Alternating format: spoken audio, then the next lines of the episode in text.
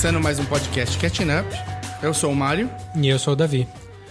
e hoje nós vamos falar de. Bom, Vocês já ouviram a musiquinha do começo, né? Então a gente vai falar de Missão Impossível. Mission Impossible, da série toda de filmes, desde de 96, lá do primeiro remake da, da série de TV. São 22 anos de filmes do Missão Impossível. E vamos falar especificamente do, do último que saiu agora, o Missão Impossível Fallout. Efeito Fallout, né? Em português. Porque eu não tenho ideia. Por que, que você pôs o efeito na frente, se você não traduziu o É, Fallout? pois é. É que Fallout é difícil traduzir, É eu não sei difícil. como é que faz. É. A gente, Consequência. discute, a gente discute disso. Vamos voltar pro, pro que importa.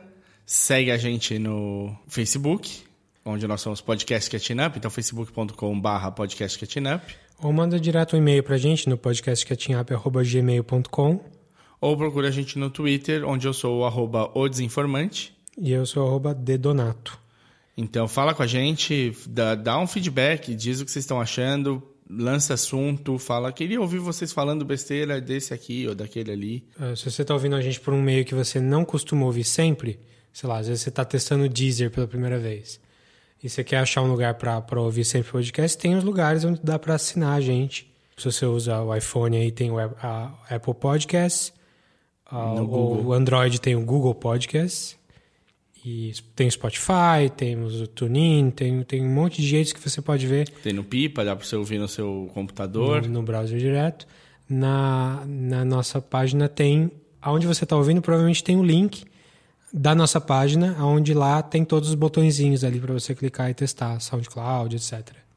Então é só acompanhar a gente e manda mensagem, conversa com a gente, vamos, vamos deixar isso mais vivo, com mais troca por- de... A gente não falar pro vazio aqui para saber se, se realmente gente, o que a gente está falando tá certo. Que, que a gente fala besteira é verdade, mas é, a gente também quer ser corrigido às vezes, se for o caso. Então vamos lá? Você tem alguma coisa pra contar da sua semana aí, do que você viu de bom? Ah, tem algumas coisinhas sim. A primeira delas é o filme mais recente do Wes Anderson, o Isle of Dogs. I Love Dogs. Que é um- uma animação. Animação como o. Roto- rotoscopia ou não? Não, stop motion. Como, Stop motion. Como ele já tinha feito com o Mr. Fox alguns anos atrás. Que deu mais certo que esse ou não? Deu. Deu. Esse não é ruim, não. É legal e tal, mas é um mediano do, do Wes Anderson. Não é. Não é o Grande Hotel Budapeste. Não é. Um Esse é o meu preferido. Tenenbaums. Também não. O, Budapeste é o meu preferido. É um que eu tava esperando. Tava, putz, eu tô meio de saco cheio do Wes Anderson, porque é sempre o mesmo filme, sempre a mesma cara. Sim. Mas o cara fez. Ele fez aquela coisa de sempre muito bem. No Isle of Dogs é, é médio. A, a história basiquinha é que no Japão os cachorros todos são banidos por uma ilha por questão de uma doença lá que eles que eles estão com medo de, de transmitir. Cachorros falam fa- falam em inglês, que tem- é, o filme traduz a voz dele para inglês, e os humanos todos falam japonês, porque são japoneses mesmo, com exceção de um outro estrangeiro lá. Assim, ele, Canine saturation has reached epidemic proportions. An outbreak of dog flu rips through the city of Megasaki. Mayor Kobayashi issues emergency orders, calling for a hasty quarantine. Trash Island becomes an exile colony. The Isle of Dogs. I don't think I can stomach any more of this garbage. Exactly. Same here. Words out of my mouth. Nobody's giving up around here, and don't you forget it, ever. You're Rex. You're King. You're Duke. You're Boss. I'm Chief. We're a pack of scary, indestructible alpha dogs. aquela história do Wes Anderson, né? Ele sempre vai ter um jeitinho estranho de contar a historinha bonitinha dele. E é super bem feito. Super... E qual que é o, tem, o, o, o- Você acompanha a vida de quem? É meio que um grupo, não é só, não tem um protagonista super sério, não, super importante. É legal, é legal. Se você ah, gosta do Wes Anderson, hum, acho que dificilmente você não vai gostar desse. Mas não é um filme excelente dele, não. É mediano. Mr. Fox é mais legal. Legal. Bom saber. Teve mais o que de bom? A gente não falou do Ant-Man e... Verdade. Do Wasp. Ant-Man and the Wasp. Wasp. Você gostou? Ah, também, acho que é a mesma pegada. Achei legal. É, a Marvel é um filme da Marvel, né? Desses 19 anteriores aí. É aquilo que a gente tinha falado no episódio, quando a gente falou de todos os filmes da Marvel aí, alguns episódios atrás. A Marvel agora é uma série, uma grande série de TV, então foi mais um episódio da série. Sim. Não E- foi um season finale, tipo um Avengers, mas foi um episódio do meio ali. Eles acharam uma pegada com alguns. Cada personagem eles acharam um jeito de usar, né? Um jeito fixo. Mudou só no Thor. O Thor mudou. É. Agora o. O Ant-Man, ele tem essa, essa pegada do divertidão, do pai colega, né? Dessa, essa, esse esquema mais, mais parceiro, mora... É, um negócio tipo brother do Neymar, assim, e tal. e aí é, é divertidão o filme, ele é uma aventura com comédia que é o, o forte da Marvel, né? É, o que eu gostei do, do filme é que é- ele é low stakes. Ele tem pouca coisa em, em jogo, Sim. então a- nem tudo da Marvel precisa ser o mundo tá acabando, vai ter um raio azul gigante que vai trazer a invasão alienígena. E esse filme trabalha bem isso, tipo, os stakes são, são baixos, mas tem um, um, um- um emocional pesado ali. Tipo, tem o que tá em jogo é importante pro personagem. Hum, Sem dúvida. Eles explicam porque o Ant-Man não tá no, no Vingadores. E, prepara, e começa a preparar o chão pro próximo Vingadores. Sim. Tem mais um filme antes do próximo, é isso? Capitão Marvel? Tem a Capitã Marvel antes do Avengers 4, né? Isso. Então é isso, a Marvel fazendo Marvice. É. Se você gosta, vá ver. Pois é, dificilmente você não vai ver um dos filmes Da Marvel. É divertido, vale a pipoca. Vale a Pipoca. Vamos pra próxima. Talvez. ah, Foi tão impactante que a gente acabou não esquecendo de falar antes dele. Esqueci não, porque a gente já foi falar da Pixar, era filme pra caramba, não dava É, tempo. verdade. Muito bem, tem mais umzinho aqui. É, esse é pequenininho, ao contrário do filme da Marvel. É um filme independente de, de sci-fi, meio terror, meio sci-fi, chamado The Endless, de dois diretores, Justin Benson e Aaron Moorhead. É, é daqueles tipos de filme que é tão pequeno que os personagens têm o mesmo nome, primeiro nome dos atores, sabe?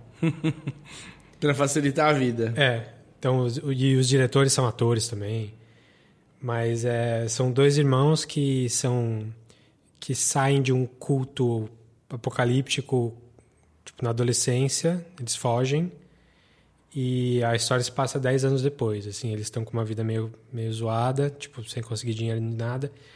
E o irmão que era o mais novo, que era criança quando saiu, tem vontade de voltar. E aí eles ficam debatendo se eles vão voltar ou não e eles acabam visitando o lugar e coisas estranhas acontecem ali. É uma pegada de, de sci-fi. Não é um mega sci-fi com viagem espacial nem nada. É- é- são coisas estranhas acontecendo com pessoas. ah, te- tem, tem um pouco de brincadeira com, com tempo, com pós-vida. Com, é, é interessante. Assim, ele não é um filmão nem nada, mas é um filme que trabalha bem a premissa e é, é- dá, dá pra ver que os caras têm potencial pra fazer coisa boa mais pra frente. E qual, e qual é o nome? The Endless, Legal. o sem fim. O, o- e não é, dos, não é sobre os perpétuos do Neil Gaiman. Não é sobre os perpétuos do New Gamer, não. Ah, é um filme que deve aparecer no Netflix e já não tá lá. Legal. É- é um tipo de filme que, que vai pro Netflix fácil, sabe? Então, ah, Inclusive, eles devem até fazer feliz de vender pro Netflix, que é dinheiro garantido, sim, né? Justamente. Meio que paga boa parte do orçamento. Então é um filme desse ano, assim, ele está listado como 2017, mas ele, ele saiu em todo lugar esse ano. The Endless, ah, do Justin Benson e Aaron Moorhead. É, e eu vi, essa semana eu vi o filme do ano. Que Filme do ano. Filme do ano, um filme novo do Paul Schrader, que é o, o- o roteirista do Taxi Driver, lá dos Rapaz. anos 70. Ah, e diretor de um monte de porcaria, de algumas coisas boas também, que eu não vi, acho que quase nenhuma. Mas esse último filme dele, assim, botei muita fé. É um filme com o Ethan Hawke, chama First Reformed.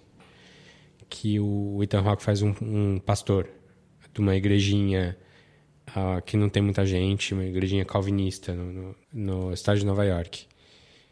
E é um filme que tem muito paralelo com o Taxi Driver. Ah, é? É, com, com o próprio filme dele lá, que é, é um filme sobre uh, existencialismo, sobre desespero. Só que é diferente do Taxi Driver, que é uma que o, o protagonista lá do, do, do De Niro era um malucão pirado que, que só queria matar todo mundo e não gostava de ninguém. Dessa vez o, o Ethan Hawke faz um cara que tem um, os mesmos tipos de desespero, mas com uma questão mais filosófica, mais racional por trás. I've decided to keep a journal to set down all my thoughts and the simple events of my day. I will keep this diary for one year, and at the end of that time, it will be destroyed. I know that nothing can change, and I know there is no hope. Reverend Toller? Yes, Mary. You must come over. You must come over now. We have to be patient. Well, somebody has to do something. Are you one? Are you one? My hands shake as I write these lines. Are you washed in the blood of the Lamb? Can God forgive us for what we've done to this world? Who can know the mind of God? Tipo, não vou falar nada da, da trama, porque é legal ver sem, sem ver muita coisa, mas o, o, tipo de tema que, que ele trata, ele mistura muito bem essa parte do, da, do racionalismo com a filosofia mais da, dessa dicotomia de desespero e esperança. Não é um filme sobre crise de fé, o que eu achei uma coisa que não, é, achei boa, porque a maioria das vezes vai falar de um você coloca a filosofia com um, alguém, algum religioso, você vai falar de uma crise de fé. Mas não, é um filme é sobre outras coisas. É um filme que impacta, que vai, vai, vai chocar em alguns momentos. Foi, é um filme que eu vi faz alguns dias e eu não consegui parar de pensar ainda. É, é um filme que vai ficar com você. O final vai ser meio divisível, assim. Você vai ou gostar ou odiar, provavelmente. Eu gostei bastante. É um filme com ele, com a Amanda Seyfried e Cedric the Entertainer, mais um pessoal que você vai reconhecer assim de vista, mas não é um, um filme de cast, é um filme de, de roteiro de atuação. Um é, bem... engraçado, é engraçado que eles estão vendendo, focado no Ethan Hawke nesse daí, porque a Amanda Seyfried está vendendo Mamma Mia. Ah, pois é. O 2. É. Então eles não estão podendo usar muito ela para falar do. É, outro papel, não tem nada a ver. É... Ah, ela não sabe quem é o pai dela? E tem três possibilidades nesse é, filme? É. Um deles pode ser Espírito Santo. é, então é isso. O filme é First Reformed. Eu acho que ele tá para sair no Brasil ainda no cinema. É, corram quando sair. Se não, já tá para baixar, já tá para comprar pelo iTunes ou coisa parecida. Ele tem bem aquela cara de filme que vai ficar uma semana em cartaz, né? Ah, provavelmente. E depois vai ficar em Cine Bombril. Mas é um filmaço, filmaço. Espaço no banco. Tá, então vou falar só mais uma coisinha aqui, que é um podcast, não é, não é filme nem nada. Podcast que eu ouvi, que saiu agora, um podcast novo, que me, me pegou bastante. É, e é uma ideia muito simples e muito bem, muito bem, bem realizada. É, o podcast chama-se Everything is Alive. É um podcast de ficção, de entrevistas com objetos inanimados. Então, ele tem, por enquanto, dois episódios e o primeiro deles é com uma latinha de refrigerante. O episódio chama Louis Can of Cola. Hum. É, é, uma latinha de refrigerante genérica, tipo, comprada na, não é de marca grande. E é uma, o cara entrevistando essa latinha, ela tinha falando com uma pessoa normal sobre a vida dele, como é que é a vida, o que, que ele acredita, quais são os, os, desejos e as intenções e como é que é o ponto de vista da, da latinha com relação ao futuro, e parece uma ideia muito curta que você mata em, em, cinco minutos, mas não. Tipo, o episódio tem meia hora e ele tem arco de história no meio, ele, ele é muito, muito bem feito, muito bem atuado, muito bem escrito. No final você vai ficar emocionado, assim, é bem, bem legal. Hoje eu ouvi o segundo episódio que é Maeve Lamp Post, é o poste de luz, que é de um poste de luz no Brooklyn. Assim, e é, e aí, mesma coisa, entrevista com, com um poste de luz, falando o que ela acha da vida, que é, é, é, mulher, no caso. Por Uma acaso. poste. É. This season on Everything is Alive. I mean, I was bred to be a killer. I'm a killing machine. Interviews with inanimate objects. You know, I'm a mousetrap. I am a subway seat. My name is Lewis, and I am a can of cola. You know, I come from a very large family tree, over 100 feet.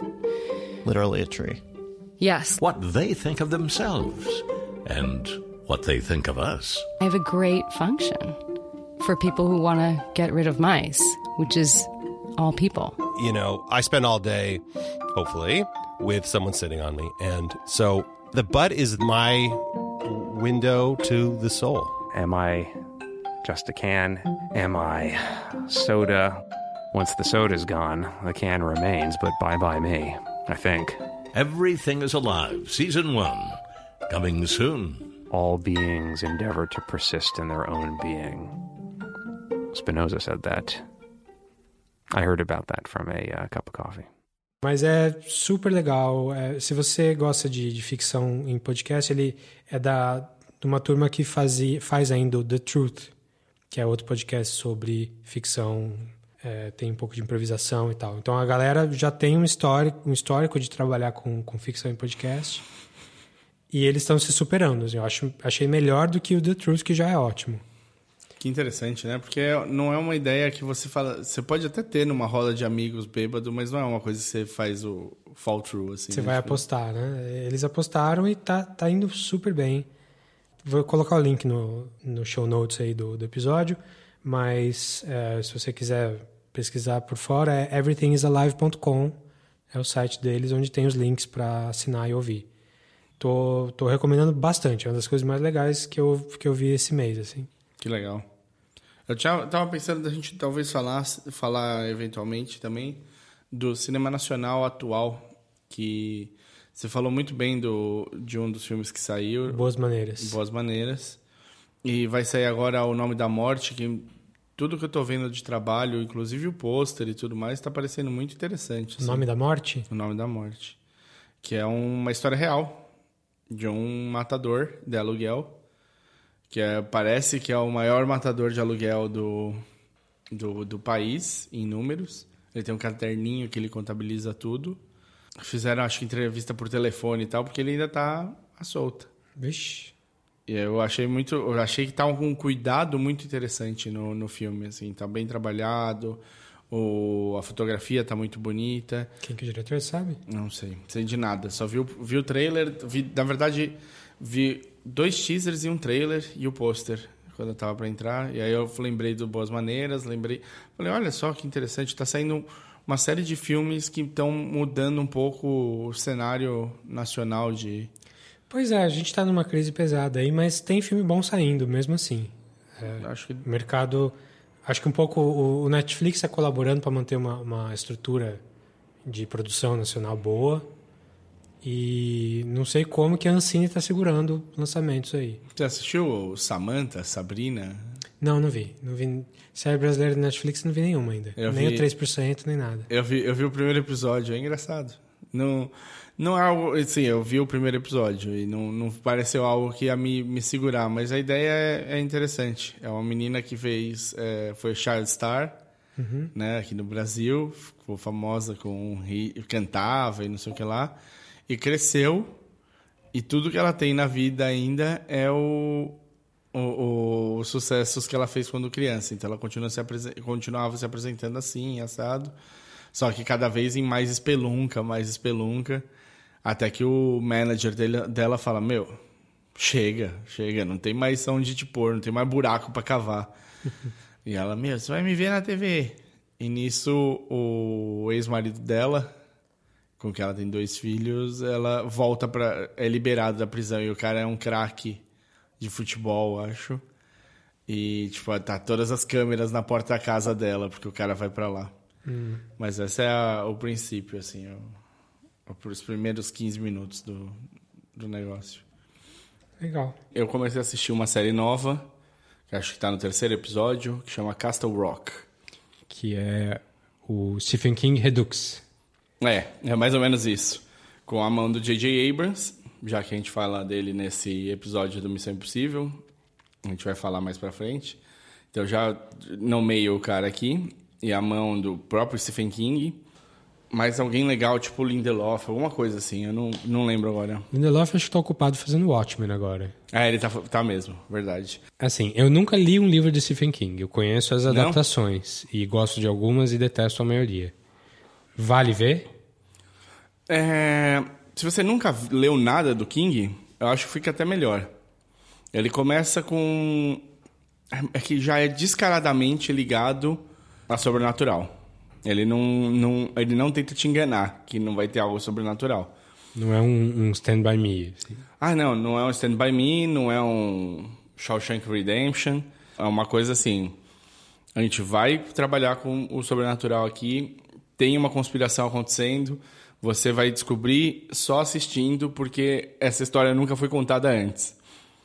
Como é uma, uma junção de muitas histórias, você não sabe o que esperar. Uhum. Então, por enquanto, a gente está acompanhando um advogado que foi chamado por um cara. Um... Tem um presídio numa cidadezinha. No Maine. Maine. Claro. Esse presídio, ele vai, eles vão reabrir uma ala do presídio para poder aumentar a população carcerária deles. E quando eles vão reabrir, eles encontram um, um moleque preso lá. E o moleque, a única coisa que ele fala é o nome desse advogado, que está cuidando de um outro caso em outra cidade, e ele é chamado, ele é dessa cidadezinha. Mas é isso, tipo, a série já dá a tônica do sobrenatural logo de cara, e situações semi-impossíveis rolando dentro dessa pequena cidade. E é sempre, ah, isso é desse filme, ah, isso é desse livro, esse é desse... Eu não, eu, eu não li todos, né? Eu li alguns e, assim, é triste porque algumas das coisas são muito descaradas. Tem um, um personagem que se suicida, eu não vou falar quem é, mas é tipo das primeiras cenas. E no carro dele é, tem um adesivo do Shawshank. Ah, tá. É um easter eggzinho, não é uma é. referência mais profunda. É, mas fica, tipo, dá um close quase no, no, negócio. Então, assim, tem várias coisinhas que vão, vão ali. Eu não tenho como te dizer ainda se você vai achar muito de cara. Agora veio esse Castle Rock estão falando muito da adaptação do Doutor Sono. Acho que é esse o nome. Que é a continuação do O Iluminado. Hum, é, esse eu nem sei. Eles estão falando muito bem dessa, da continuação e já estão preparando assim, ó. É baseado no livro, não é baseado na não é uma continuação do filme. Não, até porque o filme do, do Kubrick, Kubrick o, Stephen King odeia. Odeia, exato. E aí tem uma, um pouco mais de mão pesada do King no roteiro do, da continuação.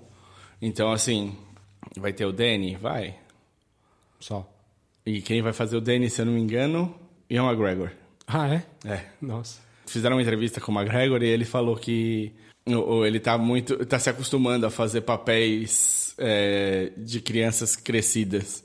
Então ele fez agora o, o Christopher Robin. Christopher Robin. Ele fez ele mesmo, né? Tipo, 20 anos depois no Transporte em 2. E agora vai fazer o Danny. E ele tinha feito o contrário disso no Obi-Wan. Uhum. Ele, ele comenta isso também na entrevista. Bom, beleza. Vamos cair pro Missão Impossível então? Sim, senhor. Então, voltemos para 94, 95, 96, quando a Paramount estava com os direitos lá da série de TV dos anos 60, que fez um sucesso moderado, mas não era nenhum hit pesado.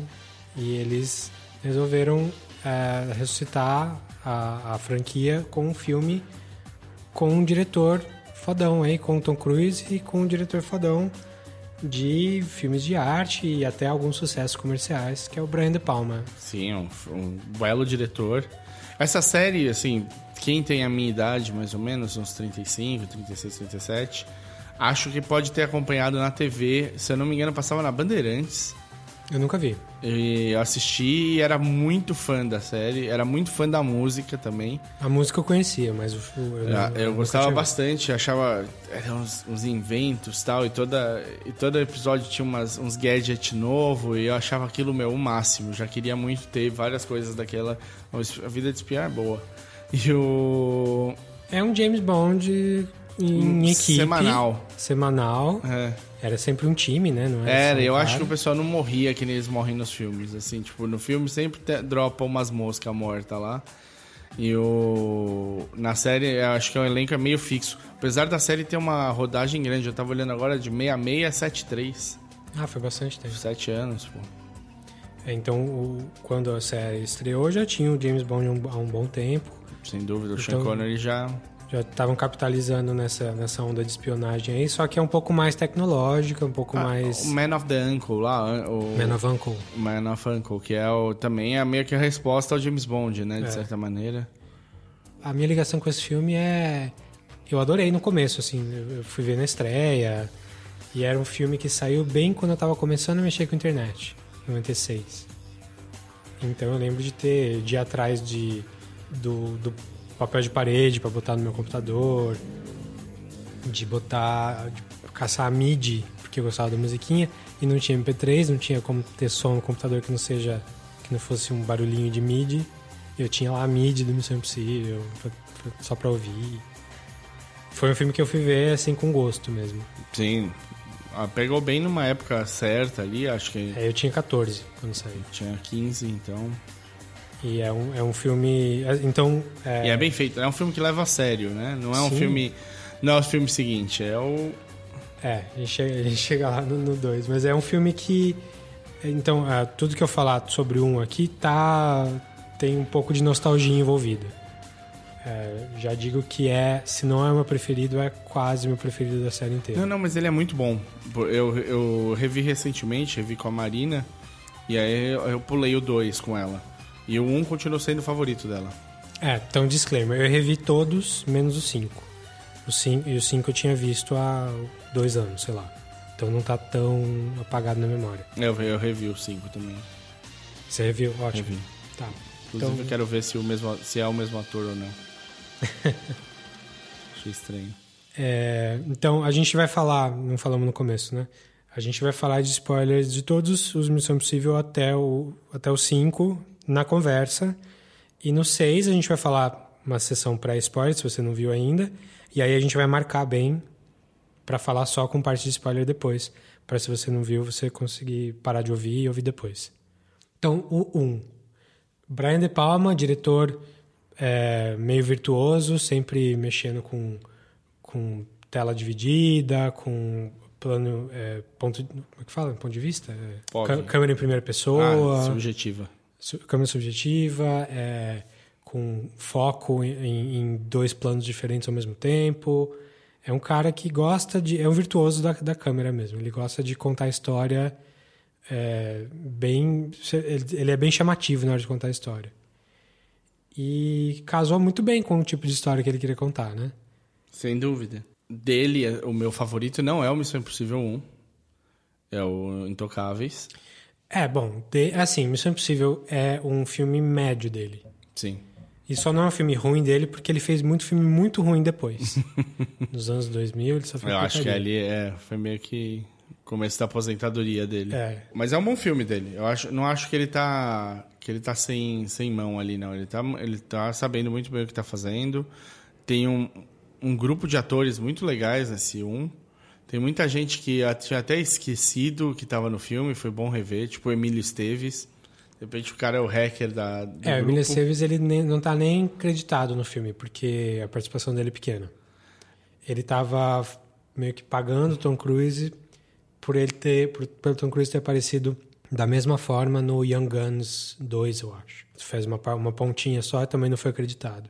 Mas o Emílio Esteves aparece no começo e tem, já que a gente tá falando de spoiler, né? Tem a morte mais gráfica, acho que da série inteira. Nossa, pra que aquilo? Que é, quando, que é uma, uma coisa que eu nunca esqueci também, desde que eu vi a primeira vez. Que é ele tá no elevador, o elevador tá subindo, e ele não consegue parar o elevador e aparecem. Os freios. o- os freios não, né? Tipo, é, são umas facas ali, é de propósito. É pra ninguém ficar em cima do elevador mesmo. E entra na cara dele. E ele morre espetado. É, Foi, é é uma morte espetacular. Na verdade, assim, o que é muito legal do primeiro é que eles fazem uma introdução da equipe. Então a equipe está fazendo um trabalho e depois eles seguem para o próximo trabalho. Quando eles se encontram no próximo trabalho, Tom Cruise e criança, super brincalhão e tal, porque o líder da equipe é o John Voight, o pai da Angelina Jolie. É o melhor papel dele, é pai da Angelina Jolie. Ele tem os filmes muito bons. Oh, Não, tudo bem. Oh, Nos anos 60, ele, ele, ele é uma pessoa, é uma péssima pessoa hoje em dia, mas ele, ele tem uns filmes bons no currículo, sim. Não é só Anaconda. Ele, o John Voight é o líder da equipe e ele é um cara mais sério. Então o Tom Cruise tem espaço para ser o brincalhão do grupo. E aí a equipe toda, ela- ele tem a Emmanuel Ba, que também dá uma sumida depois de tipo, Cara, eu anos acho 2000. que ela estraga esse filme, viu? Eu não gosto dela nesse filme. Eu acho que ela. Não sei nem se ela não é uma boa atriz, mas ela não é uma boa atriz em inglês, pelo menos. As interações, todas delas são travadas. Ela não tem carisma com o Tom Cruise. São dois atores super bonitos que não se dão, não tem química ali. E não vende que ela é esposa do John Voight, né? Não, isso não vende mesmo. Ela tem, tipo, 35 anos a menos que ele. Não, e, e também 35, menos 35 em interação com ele. Eles não se falam durante o filme. Sim. O cara é dado como morto, a mina nem sai pulando quando vê o cara, nem nada. Não, tipo, é, é bem absurdo.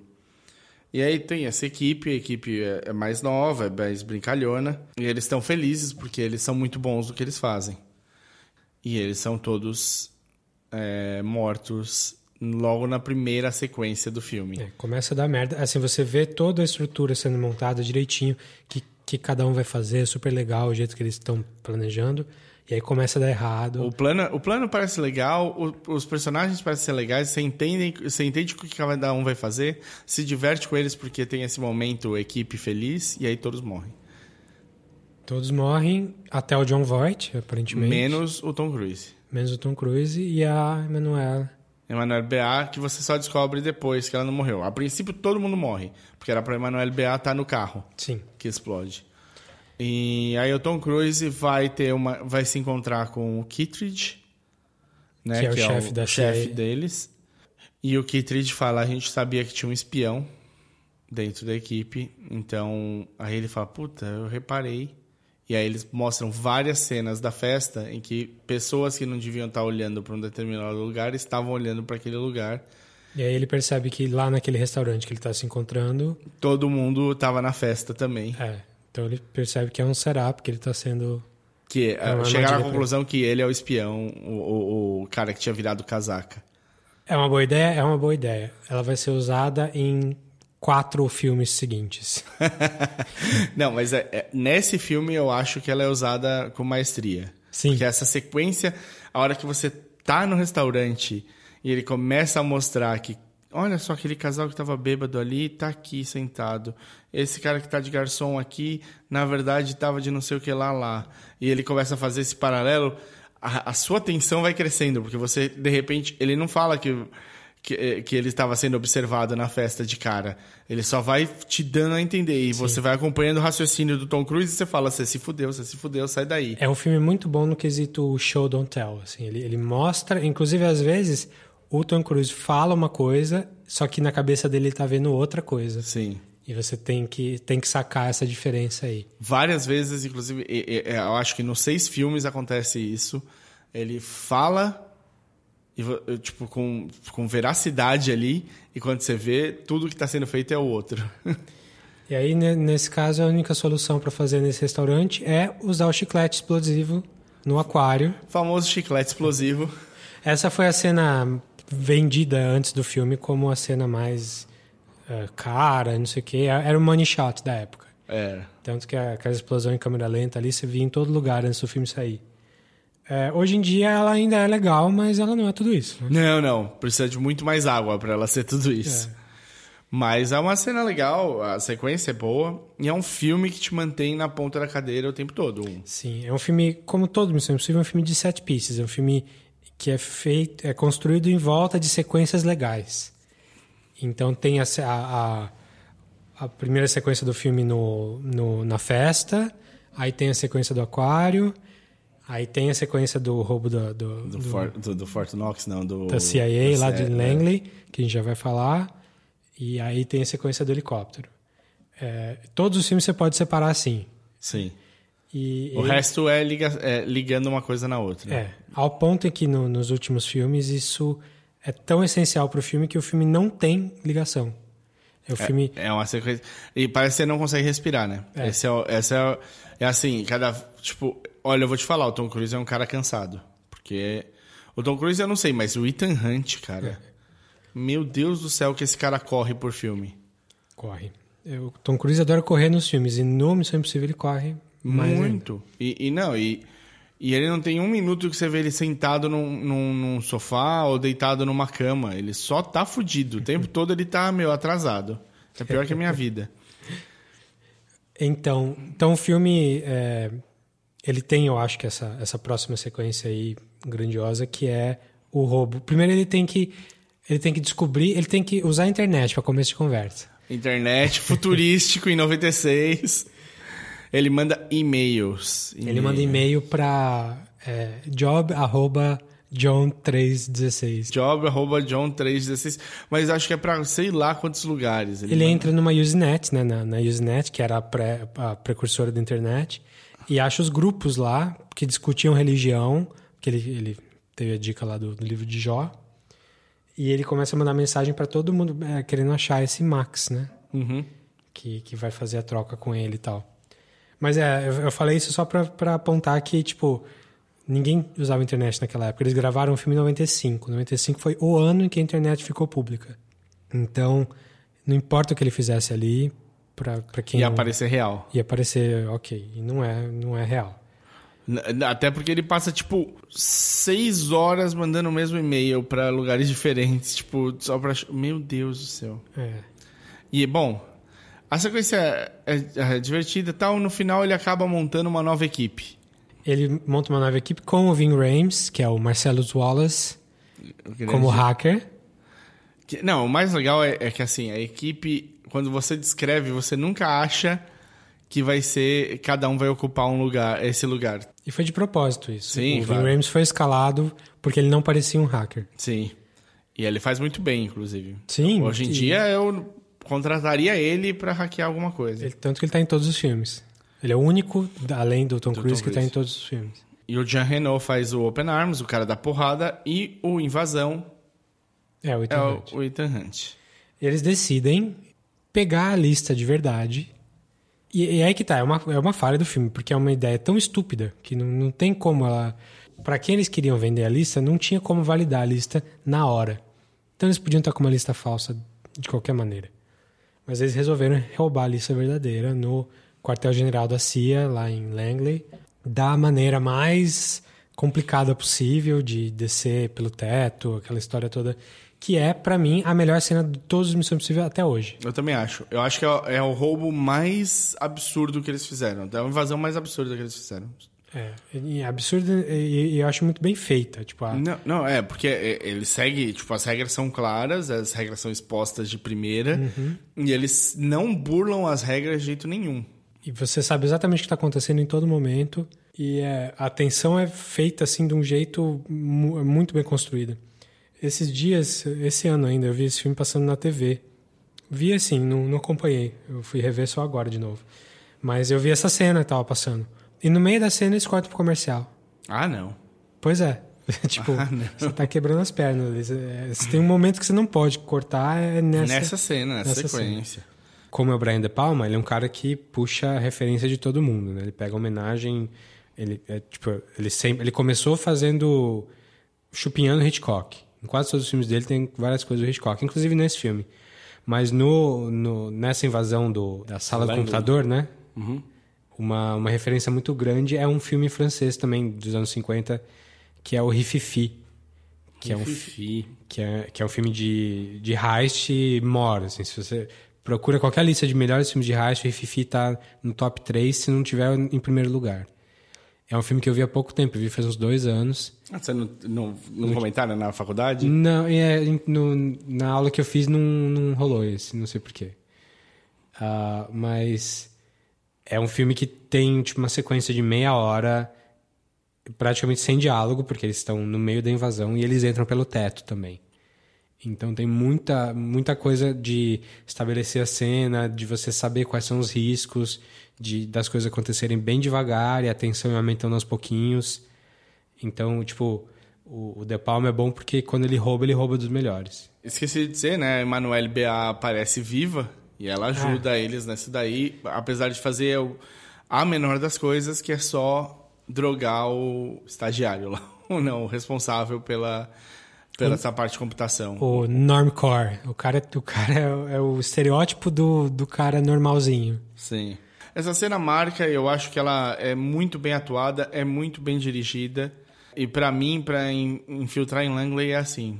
Eu já, já aprendi com eles. Eu, se eu for fazer, vou fazer igualzinho. Tenha dúvida. É, agora, como é que com tudo aquilo eles deixam um rato rodar pelo, pelo lugar? É, não, é só, é só pra aumentar a tensão, né? é só pra ter a cena do, do Tom Cruise quase batendo no chão ali, ficando. E Mexendo pe- pegando, pegando o suorzinho no óculos. Ah, essa é boa. Essa é a melhor. É, mas enfim, eles roubam a lista e aí eles vão entregar a lista de verdade pra, pra compradora, pra Max lá, que é uma mulher, descobre que é uma mulher. Que é uma boa inversão e é interessante. É, um, é uma. Não, não chega a ser vilã, né? Ela é uma vilã, sim, ela é uma Não, terrorista não. e tal. Ela é uma, ela é uma compradora. Ela é uma consumidora. O vilão do filme é o John Voight. Pois é.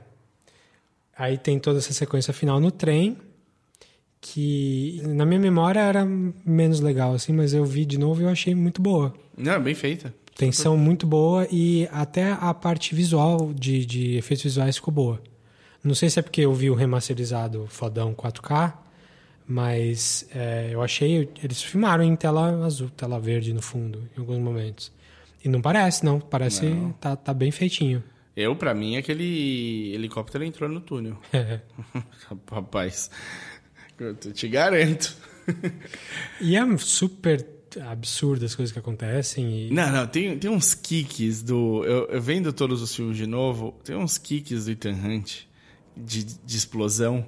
Que explode e ele quica em algum lugar e ele levanta e sai andando, que é, meu, absurdo. Tem um. No 3 tem um bem famoso. Tem um do 3, do, do- dos, dos, dos caças, né? Que Na- na explode, ele quica no carro, levanta, sai correndo, pula, pega a arma, pelo amor de Deus.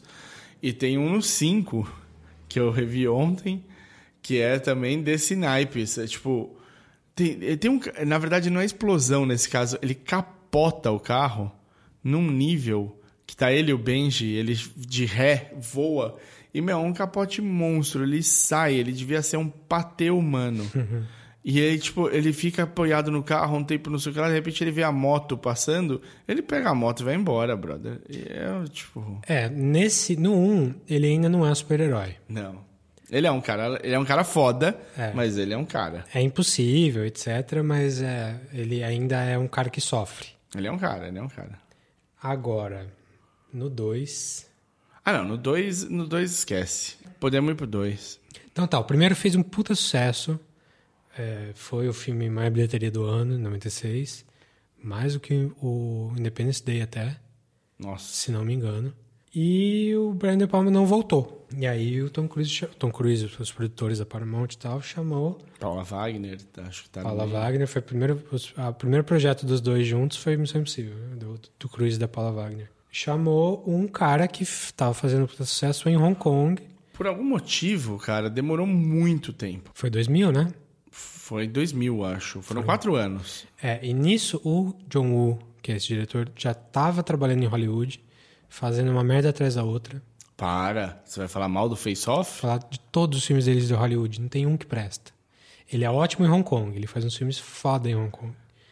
Mas os filmes americanos dele, olha, eu lembro na época eu, eu quase pedi meu dinheiro de volta quando eu vi Broken Arrow no cinema. Broken, né? Mas o, o Face Off, você. É ruim. É, não, é horrível, eu É sei ruim. que é. Mas. Mas eu acho Missão Impossível 2 pior. É o pior filme da série, assim, muito fácil. Ah, não, isso não tem comparação. E eu revi agora e, assim, não é que ele não tem nada legal no filme, tem várias coisas legais no filme. Mas ele é tão distante do resto da série, é, parece que o filme inteiro é um sonho do, do Ethan Hunt, como se ele fosse um super-herói. Parece que é é um filme que não se encaixa no resto da série. Não. É, é- é- Tanto que eles não aproveitam nada do filme. eu acho. Justamente, praticamente nada. É, nesse último tem uma. Não, no 4 tem uma cena que faz uma ligação com o 2. É mesmo? Depois você me conta no 4. É, que tem uma cena que o Tom Cruise precisa encontrar um vilão. E ele combina com o vilão que tem um cara que vai acender um cigarro E esse é o sinal que ele tem que falar com aquele cara, e aí os caras vão e dão uma touca pra ele vestir na, na, na cabeça e botam num carro e ele aparece pra falar com o vilão. No 4, essa- isso acontece de novo. É o mesmo cara. Ele vai até lá e pede. o Ele mesmo só, cigarro. Ele só, ele só acende o isqueiro e Isso. entra no carro. Exatamente. Então essa é a homenagem ao 2. E as cenas de moto do 6 Sim, então, exato. É, é, é- essa era o único link. Falei, bom, é verdade. Eles mostraram que ele sabe andar de moto, então ele pode usar a moto de novo e ele usa no 5 e no 6. É, mas para por aí. A- a- o par romântico dele, que é a Tandy Newton do, Nunca mais. do, do Westworld, a gente- Maeve, do Ashworld. é, ela tá com uma cara de bebê, assim, absurda. Parece que ela tinha, tipo, 16 anos. Ela tinha, tipo, mais de 20, mas ela parecia muito novinha. E o vilãozaço do, do Grey Scott, né? Aff, Maria. Eu ia falar que é de longe o pior vilão, mas o vilão do 4 tá perto também. Não do 4. Justamente, você não tá nem lembrando do vilão do 4, pra você ver como ele é eu ruim. já falo, eu já falo. E é É pior que eu ruim. revi. Eu revi ontem, então esse eu sei. Ah, eu sei. É o cara, é o russo lá. Isso. Uhum. É um, hum, é um ninguém. É. O vilão do 2 é uma bosta, mas ele, pelo menos, ele- você sabe que você lembra quem ele é. Sim. Ele era colega do Ethan Hunt. Ele bota a máscara do Ethan Hunt. E ele é um escrotão que mora no- na Austrália. É, ele alopra a Tandy Newton colocando É. a máscara. Mas o filme é uma palhaçada do começo Era mentira. Tem várias marcas registradas de John Woo no filme. Sim, inclusive ele tem uma, uma sequência que eu acho muito boa do filme, que é no meio do filme, quando eles vão invadir um prédio, que eu já esque... eu, eu vi o filme essa semana, e eu já esqueci por que, que eles foram invadir. Era pra pegar o vírus lá, que ele queria. O Bella Front. É. Não, o, o Quimera. Quimera é isso. O, o Quimera é o vírus e o Bellerophon é o antivírus. É a sequência que tem o tiroteio, que, ah, que ela acaba se injetando com o vírus. Com o vírus, sim. Que não é uma estratégia ruim, assim. Foi, Não, foi- interessante. Foi legal. Foi meio telegrafado, mas, mas legal. Essa cena toda é um tiroteio clássico do John Woo. Parece uma coisa que você vê no Hard Boiled. Sim. Então, beleza, mas Aqui tá o motivo da gente contratar esse cara. basicamente. E aí depois tem Tem os pombos depois. as pombas, né, o Doves of John Woo. Tem a- Oh. as, as armas, duas armas na mão. Sim. É, e tem a- o bike full, Sim, exato. A briga de bike, de, de que é motocicleta. tão absurda, mas tão absurda. Do Grey Scott, acho que não sabe andar de bike, de motocicleta até hoje. Assim, ele só- deve ser só o. Aliás, descobri esses dias, ele é, tinha sido contratado, fechado, certinho, pra ser o Wolverine no primeiro X-Men. Ah, eu lembro de ouvir falar disso. E ele não foi por causa das refilmagens do Missão Impossível Putz. 2. Então ele teve que negar. Então hoje em dia teríamos, se não fosse o John Woo, teríamos um Wolverine totalmente diferente, pro bem ou pro mal. Sim. Ah, eu achei que você ia falar que era do uh, Ever After, a história da Cinderela. com a- Ele fez? É, ele não fez, sei. a nem- nunca- Barrymore. Cara, eh, se você me apresentar esse cara, eh, ele me cumprimentar a minha mão, eh, eu vou virar as costas e não vou, não vou lembrar quem ele é. eu não lembro a cara dele agora. Entendi. É, não, também é assim. O Missão Impossível 2, é, de cena marcante. Ah, tem, tem um outro nod pro Missão Impossível 2 Hum. no 6.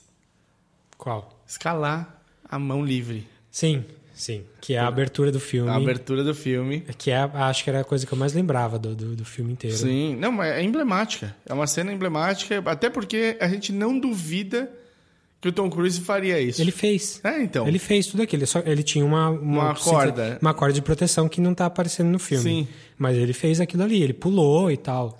Claro, não foi numa sequência do começo ao fim, mas ele fez todos os instantes. Foi nesse filme que começou essa história. Sim. E aí é uma coisa que eu tenho quase certeza que o Tom Cruise colocou no contrato do, do Missão Impossível É. que se ele morrer fazendo a sequência, é, tem que estar no filme. Você tem que colocar aquela sequência da morte dele no filme e, e- e mudar a história para isso Pra encaixar. e lançar o filme. Sei. Deve estar no contrato, não é possível. Ele, ele faz isso de propósito. Ele tá com quanto? O Tom Cruise tem 50 e- 58. 8, maravilha. O, eu ia falar, na década de 90 apareceram três caras que eram muito bonitos e zero capazes de atuar. Que era o Tom Cruise, o Brad Pitt e o Leonardo DiCaprio. Não O- concordo com o Tom, Tom Cruise, não. Aliás, não concordo com nenhum deles. Não, não, calma. quando eles apareceram era isso. Eram caras muito bonitos que a gente tinha dúvida se sabiam atuar ou não. E o Tom Cruise é dos- do, começo dos anos 80. Ele apareceu. É? O Legend, Hum. é, acho que é 81. Ah, não, não acompanhei. Dias de Trovão nos anos 80, Rain É, Man nos anos tu- 80. Sim, sim, Dias de Trovão. O Top Gun também, eu Top acho. Gun nos 80. é. É. E o... Mas tudo era, tipo, muito baseado na aparência e menos baseado na atuação. E isso mudou. O Leonardo DiCaprio mudou muito rápido. Acho que talvez seja o primeiro que deram os papéis mais pesados ali, quando ele ainda era pirralho. É, sim. O Gilbert Grape, ele É, faz- exato. Ele pirralho, ele fez uns pesados aí, tipo, ah, não, ele é muito bonito, vamos pôr ele aqui no Titanic. E aí... É que a gente tem uma- um preconceito pesado com o Leonardo DiCaprio, porque a gente era adolescente na época do Titanic. E, Não, não. Mas eu, eu não... E eu, como adolescente, homem, odiava o Leonardo DiCaprio porque era minha obrigação. Não, eu acho assim, ele foi, é, tipo, ele não é incrível no Titanic. É uma atuação bem rasteira. É, Como todas as atuações do É, James se ele, do talvez ele James faça, é, talvez ele faça as meninas suspirarem e é isso que precisava. Ele faz em seguida, ele faz a praia, eu acho que é uma atuação horrível, filme péssimo, tá ali tipo no, no- não sei, eu queria conversar com o Danny Boyle pra ver o que que ele acha hoje olhando pra trás. E aí depois ele, meu, encontra o Scorsese, o Scorsese fala: "Meu, você é ator, cara, vem cá". E ele mostra, tipo, ele tem um Oscar porque ele mereceu e ele mereceu por anos consecutivos ganhar um Oscar de melhor ator. O Brad Pitt, quando ele fez Lendas da Paixão, eu tava, meu, pelo amor de Deus, cara, o que vocês estão vendo? Tanto que pra eu ver Seven, que foi o filme seguinte, se eu não me engano, dele, foi, foi o seguinte, mas sim. é, foi difícil. Eu falei, mano, pra que, que eu vou ver Pe- Pecados Capitais com o Brad Pitt? Não, vocês estão de sacanagem. E aí eu vi, ele tá incrível. E a partir dali, o Brad Pitt só mandou bem em papel. É, Doze Macacos. Só mandou bem em papel. O Clube da Luta. Ele tá bem em qu- quase tudo que ele fez. Aí o Tom Cruise é complicado. Porque o Tom Cruise ele virou uma marca. Ele virou um brand. Você quer, quando você vai ver o Tom Cruise, ele tem de ser maior que a vida. Ele tem aquela, a mesma risada em todos os personagens, o que é muito, muito complicado, é a risada Tom Cruise. Um pouco é culpa da arcada dentária dele, não tem o Sim. que fazer. Sim, sim. Mas é, é, é um. um é, é o, o, o som também vem junto. Bom, mas ele tem papéis muito bons. Ele faz o De Olhos Bem Fechados, ele faz o Magnolia, ele tem, tem mais algum que eu sei que ele é, tá muito, muito bem, que ele tá tipo. Ah, ele tá muito bem no Trovão Tropical. É, sim. Não, mas antes disso tem o Vanilla Sky. Vanilla Sky, que, que é eu sei que foda. é, não, é na- não é da moda dizer que é bom, mas eu adoro Vanilla Eu Sky. adoro Vanilla Sky e acho melhor do que o do Vin Wenders. Acho melhor que Abra Los Ojos lá. Não é que do Vendors, é do Amenábar. Alejandro Amenábar. É? É filme espanhol. Ah, ah, eu, tô eu tô confundindo com Asas do Desejo, do, do que tem o- dos Sonhos. Ah. é isso. É, Oh. é, eu não acho melhor, não. Eu acho os dois filmes muito bons. São por- muito bons, por são razões diferentes. diferentes. São, são diferentes. É, mas eu gosto mais, assim, no, no coração eu gosto mais do, do Vanilla Vanilla Sky. Então tem coisa muito legal que o Tom Cruise fez, vale muito a pena, e ele virou ao mesmo tempo essa marca, esse brand que vende muito. É, ele tenta muito se, se renovar. Então, você vê o, o que ele fez Magnolia, é totalmente diferente do que ele tinha feito até então, de tudo. Opa, Frank C.J. Mackey. É. Aí ele vem. O Missão Impossível 2 é o primeiro filme que ele pega a ironia toda do personagem dele no Magnolia e faz a sério. Que é o cara expansivo, o cara fodão, o cara comedor, não sei o quê. E ele coloca num personagem que ele já tinha feito, que era o Ethan Hunt, que não tem nada a ver com o personagem que, que era Nada, antes. nada, não. É, é, é o filme que se perde, né? É, o filme que Eu que- acho que é, o- é como tinha o Community, aquela temporada em que o Dan Harmon não tava como Sim. que eles chamam que é o, o Gas Leak Year. É o ano que teve o vazamento de gás ali que mudou tudo. Eu acho que esse, esse- o Missão Impossível 2 é o, o filme do, vazamento de- do vazamento de gás. Sim. É o filme que não, não faz sentido na história toda. Eu não sei, eu- o- o 2 o dois bombou na bilheteria, porque eu sei que o que ajudou a vender muito o 2 também foi a trilha sonora, né? Puta que pariu. É, justamente, esquecemos de falar disso. É, Limp Bizkit e Metallica.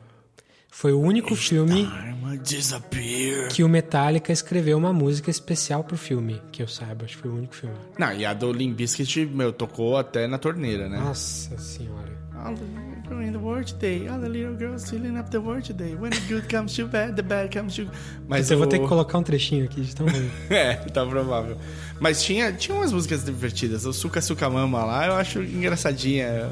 É, mas assim, é muito datado, fica muito datado. Ficou muito datado. É no metal, cara. Quem lembra no metal? Você. Eu. Não, tem, tem, tem gente que lembra, mas um, acabou, né? Eu acho que o, grande, o último o último chamariz do New Metal foi quando o Chester morreu, né? O vocalista do Linkin Park. Até, tipo, pra, pra mídia, tinha sumido, né? O, quando vem pro Brasil, lota. lota. Slipknot, Linkin Park, se o Limp Bizkit tiver, Korn... É, esse, Mas... esse bichinho nunca me mordeu, não. Posso falar que eu nunca, nunca caí na, no buraco do New Metal. Mas você vê, o Korn, eu acho que veio ano passado aqui pro Brasil e, meu, não teve mídia cobrindo, né? Não teve nada. Mas voltando pra a trilha, mas eu lembro da trilha de vários amigos terem. Foi uma trilha que vendeu. Ajudou a, a, o filme nesse sentido, é, assim. Pode ser. Eu não sei, a gente podia. A gente devia estar muito errado. Sim, eu concordo que vocês estavam totalmente errados. a gente devia estar muito errado. Mas eu acho que a trilha ajudou, impulsionou o filme na época. Hoje em dia ela impulsiona para baixo. Sim. Mas na época ela foi. Ela ajudou isso daí. Eu lembro que o, o a Disappear lá do. Do Metallica tocou no Disque MTV, meu, até sangrar o ouvido das pessoas, assim, tava lá sempre no top 5 do disco. Foi na época do Garage Inc., né, do, do álbum, de cover deles. Muito bem, seis anos depois temos um sucesso de TV aí do Lost, que é o maior piloto, piloto mais caro da história. J.J. Abrams vira uma estrelinha do, da TV, ele já tinha umas coisas antes. J.J. Abrams, ele tinha feito Felicity, e aí ele fez Alias. Alias, sim. E aí foi pra Lost. Foi pra Lost e Vira na primeira Midas. temporada de Lost, 2004 para 2005, é, Tom Cruise, Paramount, sei lá, chama ele. Então, vamos fazer o próximo Missão Impossível aí. Ele larga a mão do Lost, por isso que Lost não é uma coisa do J.J. Abrams, é só uma ideia. Quem tocou foi o Lindelof, Lindelof e o... e o Carlton Cuse depois. Ele larga tudo pra ir atrás de dirigir Missão Impossível 3. E o filme sai em 2006, depois do fra fracasso, pelo menos de crítica, do 2. Não lembro se foi um fracasso de público. E traz toda a sensibilidade dele do Alias, que era uma coisa de espionagem, para o cinema com muito mais dinheiro. Foi o, o, o primeiro filme é, blockbuster dirigido por um, um, Um cara de série. diretor iniciante. Ah, Primeiro filme. O primeiro filme do J.J. Abrams é, foi um blockbuster, Blockbuster. De, de orçamento gigantesco. E então, assim, ele gostou da coisa, né? gostou. Eu acho que ele não fez nada melhor ainda. Eu acho que talvez não. não eu acho que ele não fez, mas ali não é nem culpa dele que é tão bom. Ele, se a culpa, se a culpa for por ele ter escalado certo, ok. Não, não, eu acho que o filme, o Missão Impossível 3 é muito bom por causa dele. Acha? Porque ele criou, assim, tem outros, outros fatores também, mas ele construiu uma história muito boa, muito bem feita, sequências de ação, assim, ah, melhor do que a maioria do, do, do primeiro filme, que o primeiro filme tem, tem sequências, né, a gente falou, a melhor sequência de todas é a invasão lá do, do- da CIA. Mas o no 3, o filme inteiro tem, tem sequências fodas. Tipo, sequência dos helicópteros na, na- no, no, No moinho de vento. no moinho de vento, enquanto ele tá tentando salvar a vida da, da, da Russell, Felicity. da, da, Carrie, da Carrie Russell. A sequência do- da invasão do Vaticano, o final dele correndo lá na China. É, o, filme Esse, esse ponto, eu juro por Deus, como ele correu nesse, nessa foi, cena. foi sobre isso, né? Essa, Rapaz, essa última é. sequência foi corre. É, não, nem a Lola correu tanto quanto É. o Ethan Hunt. É, então, eu acho que é- foi um filme bem construído no ponto de vista de. É um filme bem construído. E eu acho que ele seria um filme memorável de qualquer jeito. Eu acho que ele é um filme que, tipo, ia marcar de qualquer jeito a série e, e- e o cinema, de certa maneira.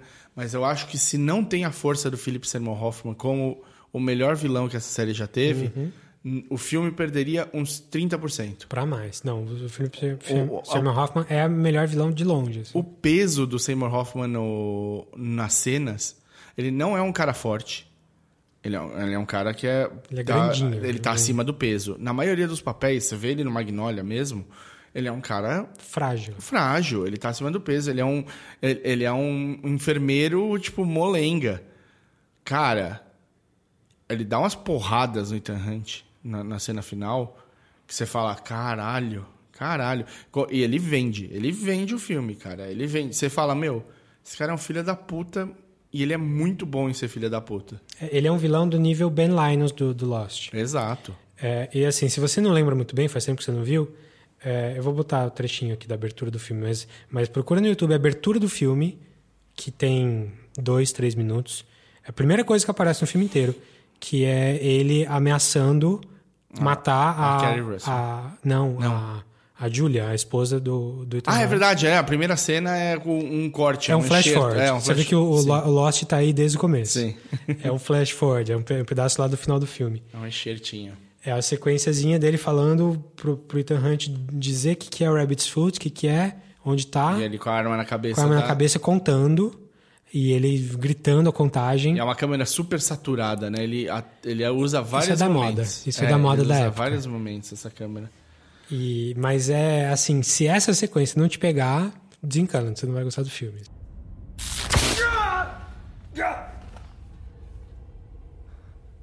We've put an explosive charge in your head.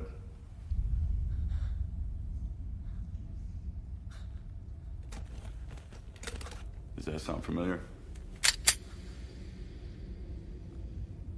The rabbit's foot, where is it?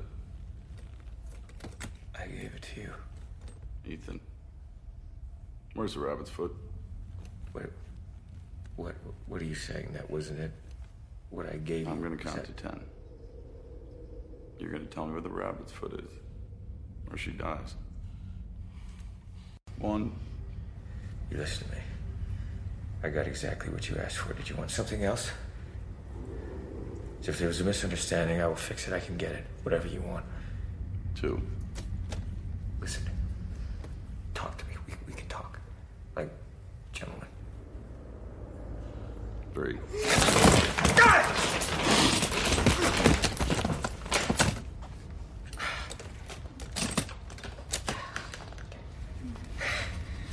All right. All right, all right. I know where the rabbit's foot is. I can help you. The way you helped me on the airplane? That way?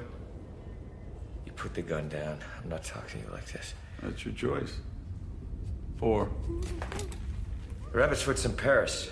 You want to know where in Paris? To let her go. Because you will It's never. not in Paris. Five. I can get it for you. But you kill her, you do this. You get nothing. Are you listening to me? The only way you're gonna get what you want is for you to. You think I'm playing? You think I'm playing? You don't think I'll do it? Where is it? Where the hell is it? Look at me. Where the hell Stay with. Seven! Seven! I'm gonna kill you. I swear to God, I'm gonna kill you. Eight!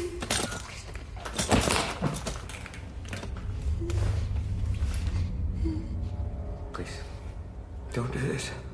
Just let her go. I promise you. promise you. I can figure out how to get whatever you Nine! Listen to me, listen to me.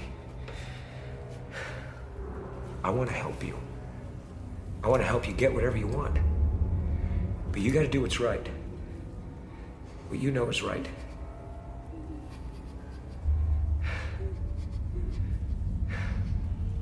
No. No.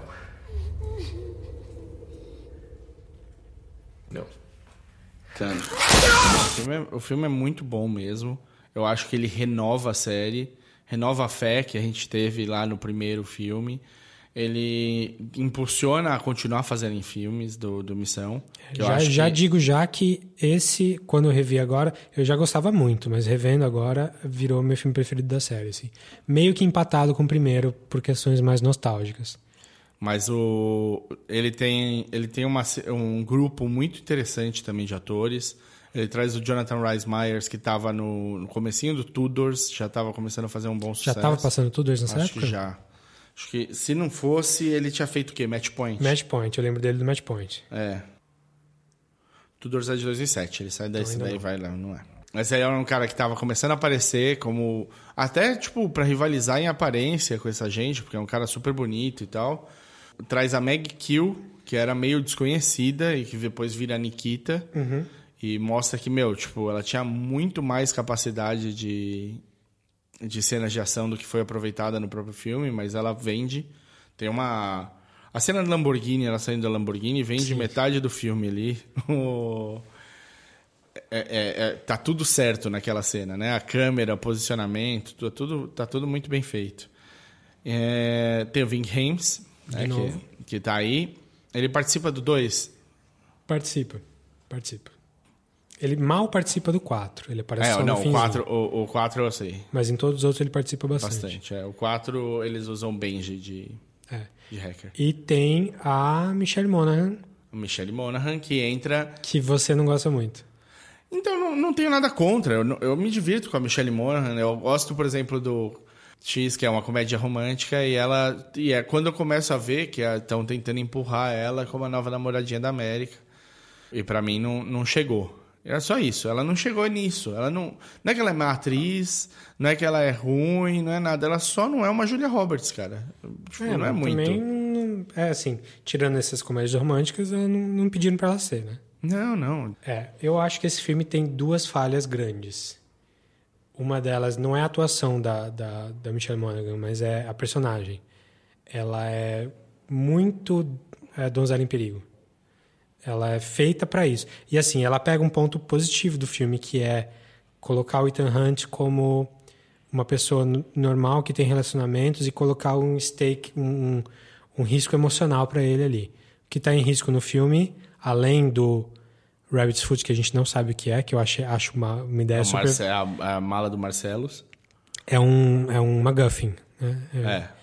MacGuffin, quem, quem não conhece, é uma, uma ideia que o Hitchcock é, ensinou, que é aquela, a- a- aquele objetivo que todo mundo está correndo atrás no filme e que não importa o que seja, não faz a menor diferença. Você falou a mala de, do Marcellus Wallace, que a gente, do Pulp Fiction, que a gente não sabe o que tem dentro. Ele chama de MacGuffin porque é um nome que não quer dizer nada também. E nesse filme, o Rabbit's Foot também é um MacGuffin. MacGuffin. A gente não sabe o que é, a gente acha que é tipo um vírus, mas a gente não faz ideia. Então, e a outra coisa que eu acho péssimo no filme, eu acho que realmente estraga o filme, é a última cena. Que é quando tudo dá certo e eles fazem uma festa e eles se beijam e todo mundo no, no fundo comemora. É bem brega. é É horrível, brega. horrível, assim. Você, é, vê, você vê o Lawrence Fishburne sorrir, né? É, tipo- É, exatamente. Mas tem. Ela tem um momento, né? É interessante também, você falou, ah, ela é muito uma donzela em perigo. Ela tem um momento em que ela salva tudo. Porque- Ela mata dois caras. Porque o Ethan Hunt apostou nela e falou: olha, a arma você usa dessa forma e dessa forma. E aí ela vai e faz, e faz o que é pedido dela. Mas ela mata é. dois caras e ressuscita ele. E aí, tem uma das cenas mais. Assim, eu nu- nunca vou entender porque as pessoas vão primeiro fazer a massagem ao invés de socar logo o peito. Se a pessoa só acorda quando você soca o peito, soca o peito direto, cara. Exato. Pra que, que você vai fazer a massagem? é bizarro. E, e- é igual, é uma cena assim. eu É um acho que eu- clichê, é um clichê. É um clichêzão. Eu vou fazer um editado de todo mundo socando o peito de alguém morto e Sim. a pessoa acordando. E não é assim que funciona. Não.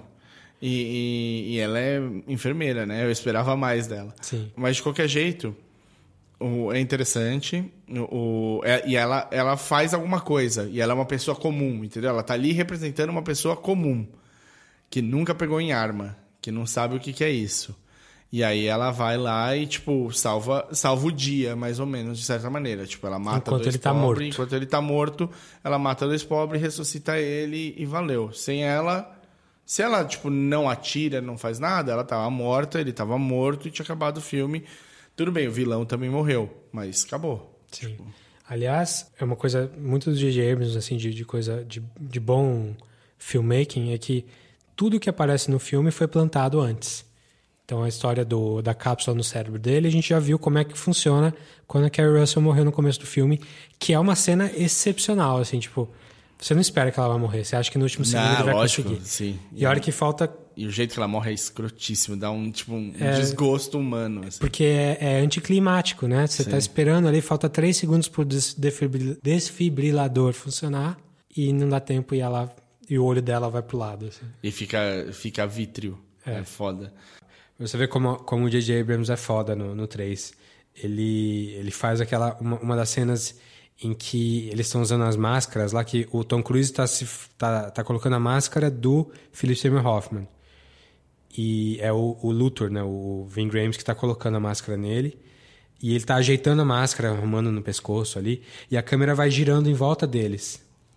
E aí você sabe, né? É uma máscara de, de látex que, que o- ele coloca na cara do, do Tom Cruise. Aí a câmera passa atrás de alguma coisa, de um objeto, e tapa totalmente. Aí você sabe, na hora que a câmera sair do outro lado, vai ser o Philip Seymour Hoffman. Não é. É o Tom Cruise, ainda, com a máscara.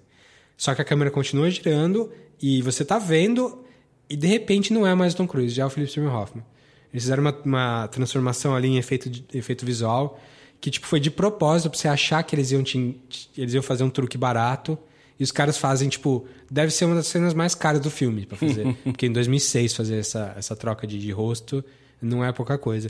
E eu, eu olhei eu, eu assisti em 4K é fodido e tal.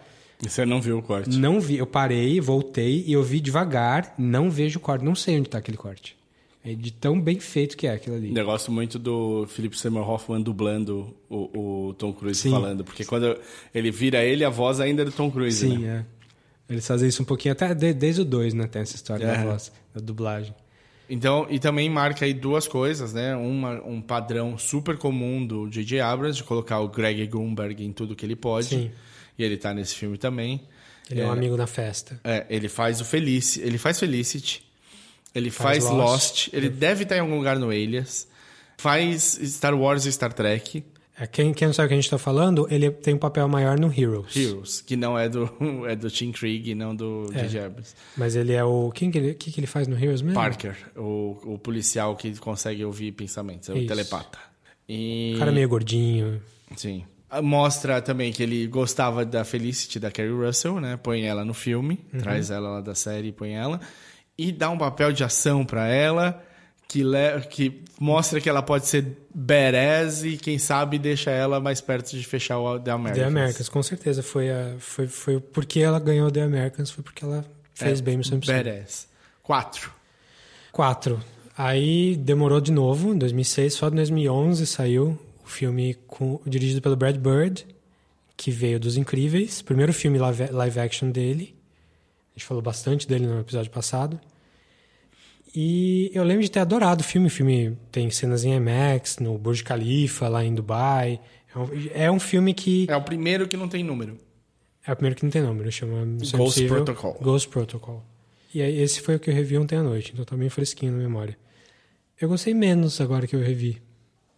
É, eu esperava, eu, eu lembrava de ter gostado mais. É que a cena do Burj Khalifa também é dessas emblemáticas, né? É de longe a melhor coisa do filme. Não tem nada que compare ali. A- a- o Kremlin ali no começo é super é legal. bem legal também. também. Ah, aquela, aquela tecnologia lá que eles usam pra, de vídeo, tipo, pra, pra, de- pra ir andando com o corredor pra frente, é muito boa também. É, eles, eles mascaram o corredor com uma tela pra quem tá olhando é, não perceber que tem gente passando atrás ali. E, e acho, e assim, eu consigo imaginar que seja capaz de ser feito hoje, É. com a tecnologia de hoje. Talvez você- não tão bonitinho como eles fizeram Sim. ali, mas hoje é, reconhecimento facial tá, tá na moda, né? Então, Não, e, e aí você precisa de uma câmera que pegue o, o caminho todo, o, o atrás, e reproduza na tela na frente. É complicado? É, mas eu não acho impossível, não. Eu acho, acho que daria pra fazer. É, pois é. Então essa cena é super legal também. Aí tem a cena do Burj Khalifa, tudo que é... E, e aí que ele começou a ser vendido como faço meu, meus próprios estantes. Apesar dele já ter feito no 2, nesse ele fez mais. Aliás, tem uma cena do 2 que eu tava lendo, é, cena famosa também, na, na luta final na praia lá, tem a luta da faca no olho, lembra? Acho que lembro. A faca vem com. O cara vem com tudo com a faca e, e fica a, tipo, sei lá, um centímetro e meio do olho dele.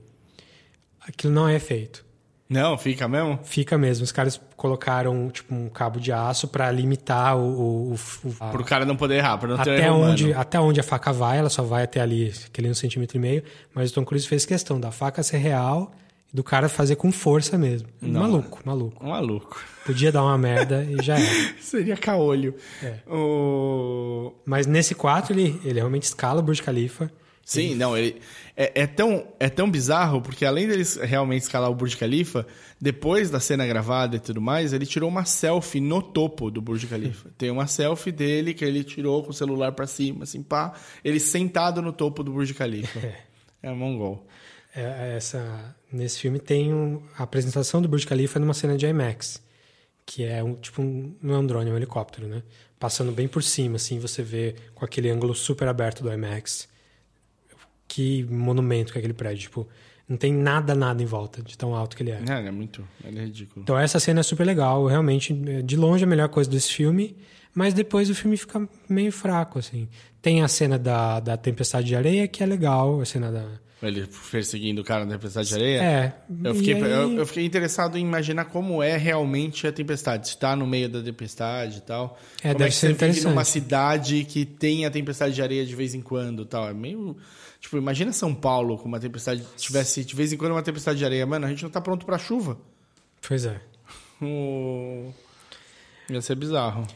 Mas aí depois disso, o filme fica meio mais ou menos, assim, é, é- é sequ- eles vão pra Índia, né? Então, É. vai pra É, e a sequência da Índia é meio estranha. Tem umas perseguição de carro interessante. A briga final é horrível. É horrível. Briga final no, no estacionamento. É horrível. O- aquele cara russo é, bate no Ethan Hunt pau pau, assim. É um velho, um cara de cinquenta e tantos anos, meio gordo, assim, que era um professor universitário. E ele bate de porrada no, no Ethan Hunt. Como? Não faz o menor sentido. Não, né? não faz. Mas é o primeiro filme. É, o Jeremy Renner entra. É. E aí eles, eles falam sobre o, a situação Júlia, né? A esposa. Sim. É, eles falam que ela morreu. E no final você descobre que ela não morreu. Sim. E, e é assim, você, você acompanha essa história da perspectiva do personagem de Jeremy Renner, o Brandt.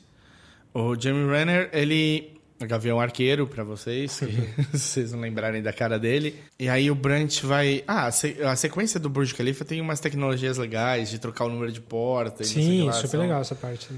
Você sabe que o Brandt tem um negócio, tipo... Tem uma, uma cena de luta Você vê que ele não é só analista. que ele não é só analista. E, o, e- se você viu isso, o, o Ethan Hunt sacou muito antes. E aí ele dá, dá um esbrega. E aí ele com o, o, o Brant explica, o personagem do Jeremy Renner explica que ele era o responsável para manter pela supervisão de um casal em lua de mel. O hotel é invadido, a equipe dele vai, vai, pro, vai pro saco e a mina é raptada e morta. E a culpa é dele. Ele revela que esse cara que ele estava seguindo era o Ethan Hunt e que a mulher era a Júlia. E o Ethan Hunt é, começa o filme com o Ethan Hunt preso. Você acha que ele tá preso porque ele matou os sérvios que mataram Ela. a esposa dele. É. E, o, e é o que o Brant acha também. Ele fala o, o marido teve uma, um surto e foi matar os caras que mataram a esposa e acabou preso. E aí a primeira cena, que é, que é uma cena também decente tal, Super que é a- legal. é a fuga, da, fuga das galinhas. é a primeira vez que o primeira, acho que única vez que o filme usa acender o pavio de verdade. Sim. Que é, que é a abertura. A abertura do filme. Quando acaba a sequência, é, acaba a sequência de abertura, quando eles fogem da, da, da prisão, ele fala light the fuse.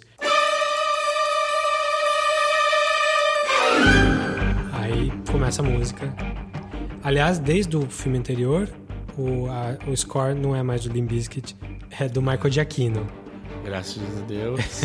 que trouxe toda a sensibilidade dos incríveis dele pra pra esse mundo e mandou super bem no 3 e no 4. Sim. Depois no 5 ele não voltou, mas o 3 e o 4 foi ele. E aí, tipo, você descobre no final que foi meio que orquestrado isso tudo, de certo, não diretamente, mas já sabendo que tinha tudo isso- isso pra acontecer. O Ethan Hunt achou melhor não colocar mais a vida da Julia em, em risco e tirou ela do ar. E, e na verdade, tudo que ela tá viva, ele conta isso só pro Brant No final. no final. E você descobre junto do Brant que a Julia tá viva, ele vê ela do outro lado da rua, piscadinha, segue o jogo. Outro final também de, de brindar com a cerveja, que também me, Sim. me brocha. E é, e põe o Vin Hames, né? Que devia estar na cidade pelo aquele fim de semana. Sim. Eles falaram, ô Vin, vem aí, faz uma ceninha então. Ele aparece sentado. É. Ele começa a cena sentado e um minuto e meio depois ele levanta e, E acaba a cena dele. É só isso. E, o... e aí o Ethan Hunt sai, pega um, um fone de ouvido, acho, sei lá, É um iPodzinho. e põe na Zoreba. E aí, your mission, you eh, should you accept it, é E atrás do sindicato. a- ir atrás do sindicato que roubou os códigos de uns aviões. Só mais uma coisinha antes de a gente entrar no 5. É, uma coisa que eu gosto muito do 4 é que ele é, acho que talvez o único filme que, que tem um tema muito bem definido e que explora bem esse tema, que é a tecnologia falha. Todos os gadgets que eles usam pela primeira vez na série Dá pau. Dá pau. A Inclusive luva, as máscaras. A luva dá pau, a máscara dá pau, o computador não dá tempo, o míssil eles não conseguem fazer nada a tempo, o míssil vai bater. Tipo, tudo dá algum problema, tanto que no final ele amarra esse tema falando tudo deu errado, a única coisa que não deu errado foi esse time. No- na, na parte de brindar com a cerveja. Por isso ele quer que, que o time continue com ele. Então é, é uma coisa que não tinha muito nos outros filmes. Tipo, qual que é o tema do Missão Impossível 1? Seus amigos vão te trair? Cinco, então? Cinco. E- é a primeira vez que acontece o link direto de um filme pro outro. É, porque eles chamaram um cara pra fazer umas revisões no roteiro do 4, chamado Christopher McQuarrie, que era um, um diretor de filme, diretor roteirista, trabalhou como roteirista do filme do Tom Cruise chamado Operação Valkyria, aquele filme da Segunda Guerra. Segunda, né? Segunda. Segunda como direção do Brian Singer, né? Do Brian Singer, isso. É, então o Tom Cruise chamou esse cara pra dar um tapa no roteiro sem, sem crédito do Missão Impossível 4. E Ele aproveitou pra pôr. deu tão certo que ah, ele foi chamado pra dirigir o próximo filme. É uma coisa que ele não esperava também. Nesse meio tempo deu pra ele dirigir mais algumas coisinhas. Ele dirigiu o, o Jack Reacher Jack com Reacher o próprio Tom Cruise. e escreveu o Edge of Tomorrow, que é aquele filme meio videogame, que é um filme bem legal no final das contas, também com Tom Cruise e com a Emily Blunt, que ele fica vivendo o mesmo até, até morrer toda vez Não, e o volta. filme, era um dos filmes que eu ia falar que é legal do, do Tom Cruise, em que ele ordenha um pouco uh, rir dele mesmo, né? Rir dele, do cara que ele é, assim. Porque ele é o, cara, é o tryharder, né? Que vai ficar Sim. tentando fazer tudo. Mas, ao mesmo tempo, tipo, ele começa sendo um, um, um Zé Ruela sentado na cadeira que nunca foi pra... É, quem é fodão no filme é a Emily Blunt, não é? ele. Exato. Mas ele chega lá, né? E aí entramos no 5, né? 5 que é o que você menos gosta depois do 2. Depois do 2, é, é. Eu achei um filme de ação legal, com umas cenas de ação muito boas. Mas eu não achei um filme coeso. É, foi mais bagunçado do que os outros pra mim. Eu acho que até por isso a gente tem o 6, né? Pra, Pra continuar, assim. é, pra conseguir dar coesão. Mas ele. Ele tem momentos, eu acho, o 5. Ele traz essa ideia, primeiro, a continuidade, né? Do 4 pro 5, porque eles falam do Syndicate no final do 4, e você começa o 5 e é o Syndicate, o, o oponente, e é uma coisa que nunca tinha acontecido, né? Normalmente, tipo. Todos os filmes de ação atuais têm feito isso. Você tem um, um caso que é a abertura, eles estão no meio da situação. Então, tipo, Star Trek acontece isso, o, o Missão Impossível acontece isso. É um, tá é um sempre- trope, né? Esse ponto É. é, virou, virou, um, um- foi- virou parte da linguagem da coisa. Sim. Você mostra. É, videogame tem isso. Você começa o jogo com todos os poderes, no meio da ação, pra você sentir qual é que é. Aí depois tem uma pausa, você perde tudo e começa aos pouquinhos a história. É, o, o- o negócio dos filmes de ação é isso, é um hook pra você já ficar, tipo, você é pego pelo, pelo gancho, porque você tá no meio da ação, você tenta não sei o que lá, eles resolvem essa ação e aí começa a história do filme mesmo. Né? Não é diferente, por exemplo, do que ele faz no 3, que ele mostra um trecho do fim. É um flash forward ali que é só pra te dar um gostinho, mas não Sim. é isso. Não é, não é, não é exatamente isso. E É no... um pró- tem um, os, os outros filmes que não o 3 tem um prólogo. O 3 Isso, não tem isso, um prólogo. não tem um prólogo. Aí eles têm o filme inteiro Quando termina o filme, você tem a, a proposição de uma nova missão, que é para mostrar que as histórias continuam e aquela não é a última missão do, do Missão Impossível.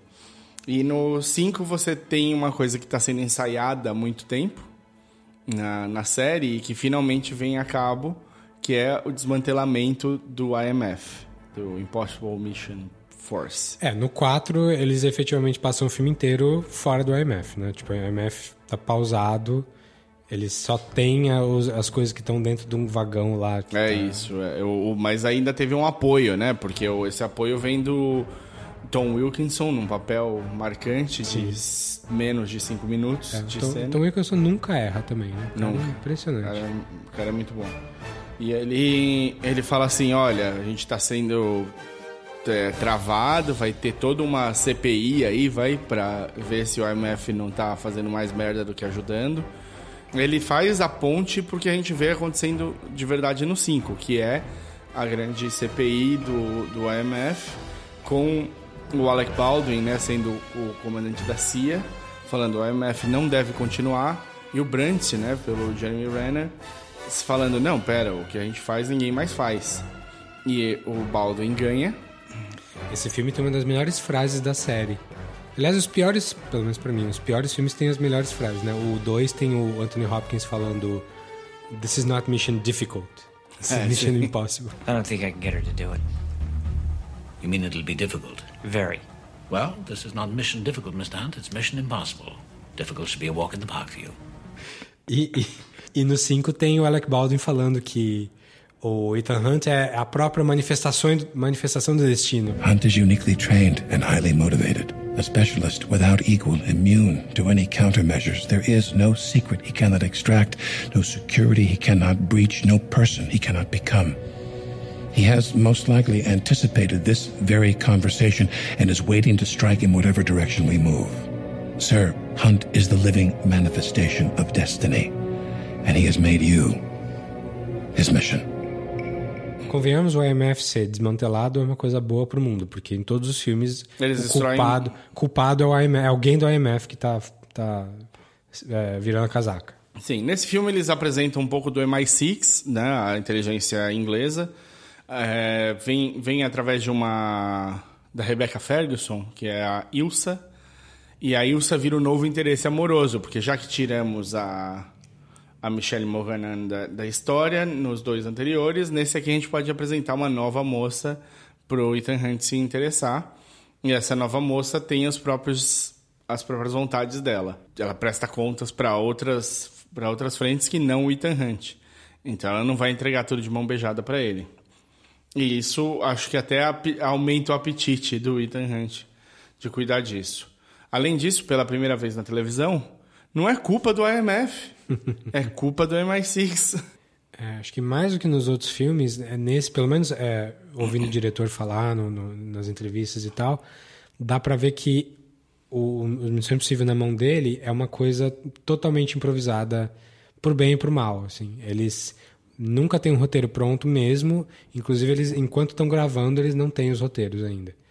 É, eles vão A Missão Impossível é, dos roteiristas. Começa Sim. nos roteiristas, né? Você vê que Missão Impossível é um documentário. e, e esse filme deu pra ver. Tipo, eles queriam... Ah, nunca fizemos uma sequência embaixo d'água. Então vamos bolar uma sequência embaixo d'água. E aí, aí criam uma historinha pra encaixar entre as outras aí para fazer ele aprender a respiração ali por, por aquele tanto de tempo lá. E, fi- fica claro que o Tom Cruise é melhor que Hunt nessa cena, né? É, então, por- é, foi uma das coisas que me deixou meio desgraçado da cabeça, assim, porque a cena tem quatro minutos. Só que pra gravar, o Tom Cruise precisou de verdade prender a respiração por seis. Ele treinou até conseguir fazer isso e eles filmaram em um take só. Só que na hora de passar pro filme, é, eles não, não passaram como um take só. Eles cortaram com uma, outras cenas paralelas ali. Do Benji fazendo outras coisas, né? Uma coisa assim. É, o Benji tá invadindo pra pegar a lista que eles precisam desse filme. Então, o, o, o filme tá sendo menos interessante do que a vida real. Tipo, os caras, e os caras não usaram a cena mais legal. Tipo, a parte mais legal da coisa é que ele fica preso por seis minutos debaixo d'água. Esse filme também tem ele preso pra fora do avião, né? Ah, sim. é, eu acho que. É o, o, o, vem, o que vende o filme. Acho que o Burj Khalifa foi, no, no 4 foi o, o, onde começou o... A loucura. Tom Cruise é, querer se superar em termos de loucura. Muita gente acha que é a melhor cena, melhor cena da série. Eu acho que não, mas é, é muito boa. Aí ele fala, o que, que a gente pode fazer que é melhor que o Burj Khalifa? Ah, e se a gente fizesse no avião? Beleza, faz o avião. Aí agora no 6 também tem outras coisas, né? Mas no. Você sabe se no, no 3, aquela cena que ele tem de se balançar de um prédio pro outro, foi ele que fez também? Foi, foi, foi também. foi. É... E não dá muito pra ver, né? Meio, tipo, é, é, foda, é, é foda. foda. Tipo, já dá pra ver que ele é louco. Né? No 1 também tem várias coisas que ele, ele mesmo quis fazer. Acho que foi isso que ele, ele tava tão precisando de adrenalina e a Oprah não tava dando isso para ele, que ele teve de pular no sofá e fazer aquela cena absurda. Pois é, a gente superou essa história, né? Ninguém mal lembra dessa história mais. Katie é. Holmes foi um, uma fase só. Foi. Muito bem. Vamos pro seis? Seis. Então, os seis, dessa vez, uh, quebraram o protocolo ali e chamaram o mesmo diretor para continuar a história. Chamaram de novo Christopher McQuarrie. Parece que ele ficou super amigo do Tom Cruise já há muito tempo, mas para e, e, que na, nas conversas que eles tiveram, ele falava, não, mas nunca repetir o diretor. E o Tom Cruise falou, é, protocolo a gente quebra. Então tá, então já vamos lá. E foi na mesma pegada dos do cinco, no sentido de que não temos o roteiro, vamos só filmar cenas legais. Só que esse eu achei um pouco mais coeso que o cinco. Eu gostei bastante do seis. Então, vamos falar do seis sem spoilers. Isso. E depois vem a musiquinha pra gente poder falar mal das. Não, quer dizer, bem das cenas todas. É, falar. Já, o spoiler aqui é que a gente vai falar muito mais bem do que mal. Esse é o spoiler que você pode ter. No geral, eu achei um filme melhor que a maioria dos Missão Impossível, que eu já gosto no geral. Eu achei que meu ranking ficou o 3 e o 1 empatados e o 6 logo depois. Eu gostei mais do que do 4. Olha só, do que o 5 e o que o 2 facilmente. Obviamente, e o 2 nem, nem se fala. Eu lembro é... quando você mandou uma mensagem para mim, você pôs o inferno antes do 2. De novo, o plot é o que menos importa, né? O que importa é as cenas são legais, são. A, a, principalmente o, o, final do filme te segura na cadeira do começo ao fim. Eu senti tipo minha mão suada em alguns momentos. Para mim é é o sinal de que a cena de ação tá boa. É quando eu tô tenso o suficiente que a mão tá suando, assim. No, no, o começo é um pouco menos, mas é legal também. Acho que no, no geral as cenas são divertidas de assistir tem uma briga boa. Tem, tem uma briga muito boa. Tem, se você viu o trailer, tem o, o, o super-homem é, recarregando os braços, como se fosse uma espingarda 12. o Henry Cavill. É. A, a, quem, o que eles puseram para enfrentar os dois, meu, convence, convence bem. Muito bem. Chamaria ele. Ele é o, para mim, se eu tiver de escolher entre ele e o Ray Park, eu escolho ele hoje em dia. é, do mesmo jeito que no 4, final do 4, a gente falou aqui que o um, um velho meio gordo burocrata, que é o super vilão do filme, é, bate no Ethan Hunt, tipo... No 3. No, no, no 4. No, ah, é verdade. No o, estacionamento, o, é, na garagem. O, verdade. Bate, assim, de, de ser uma briga de igual para igual. Aqui, no, no, no 6, tem uma briga ali que um cara toma conta dos dois ali, do, do, do Harry Cavill e do, do, do Tom Cruise ao mesmo tempo. E dá pra ver que o cara segura os dois, assim. O cara é Não, foda. eu acho isso interessante, porque no fundo, assim, se você pegar a história do, do Missão Impossível, o Ethan Hunt briga bem, mas ele não é o cara da briga. Sim. Ele é o cara da invasão, isso. ele é o cara do que faz o impossível ali. Então, é, é, essa história de que o Ethan Hunt sempre vence a briga e não sei o que lá, é complicado. É bom ter os caras... Esse cara, o cara que briga contra ele e o Kevin é um cara focado em briga. Tipo, é. ele pôs todos os pontos ali. É, tirando 2, o Ethan Hunt apanha pra caramba. O 2 ele apanha um pouco também, mas, mas é um pouco mais de igual, de igual para igual ali. Uhum. Mas desde o 1 um, ele tá sempre apanhando e tá sempre quase morrendo. Tá. Eu, acho que, eu acho que isso é uma das coisas legais da série, porque te, te coloca ali do lado do Ethan Hunt. Apesar dos momentos de super-herói dele, ele tem os momentos em que ele é você na TV. Assim. Sim. Ele apanha também, ele não, nem sempre leva melhor. O 3 é justamente isso, né? Vários momentos em que ele não leva melhor. E... É aquilo que você falava do, do Daredevil, da série de TV. Sim. Que tem aquele episódio 2 ou 3? O 2, o 2. Mas acho que a primeira temporada inteira. A segunda temporada ele vira ninja.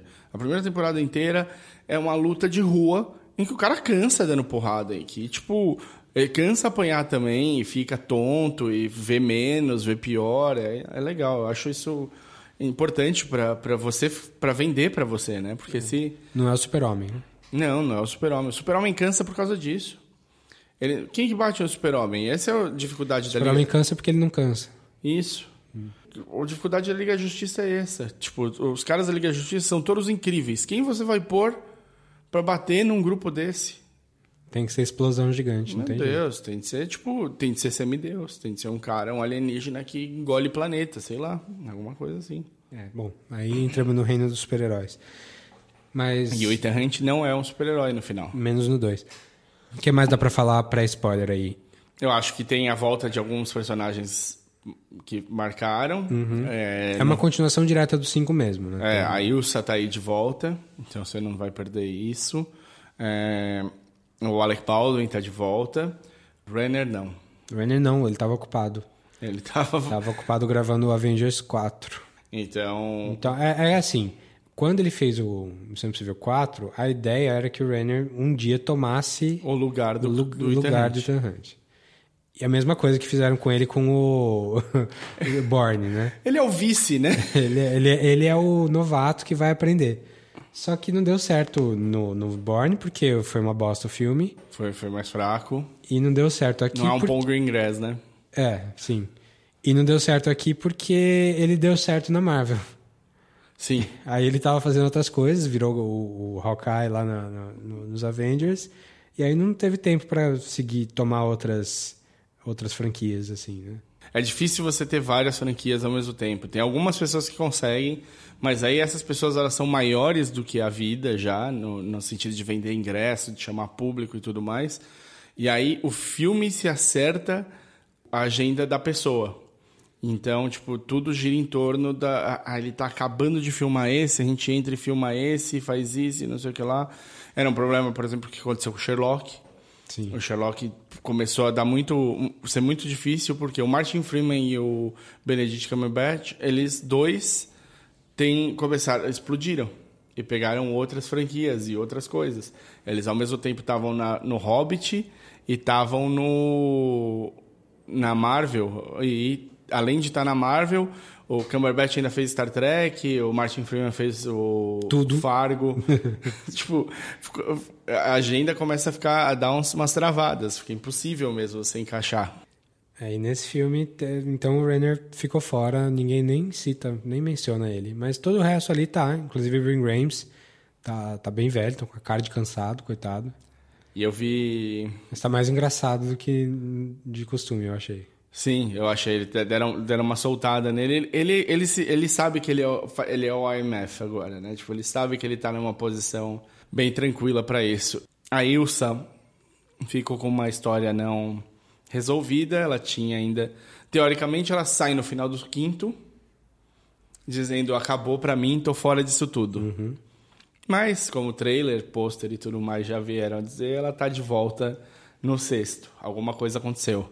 Então, no, no geral, é um filme que traz do- todos os elementos dos outros Missão Impossível de volta, assim, os clássicos, né? Que é esse negócio de plot twist atrás de plot twist, né? Na verdade, essa pessoa não é essa pessoa. Tem as cenas de ação. Tem... Nisso eles se assemelham muito ao Scooby-Doo, né? Porque eles realmente tiram a máscara, e é uma outra máscara, pessoa.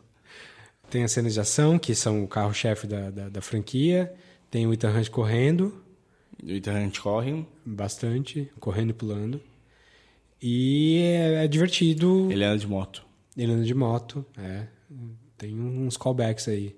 Eu acho assim, o sexto é interessante porque várias coisas eles amarram de- dos outros filmes. Eles puxam vários fios que, tipo, podia ter. Não era ponta solta.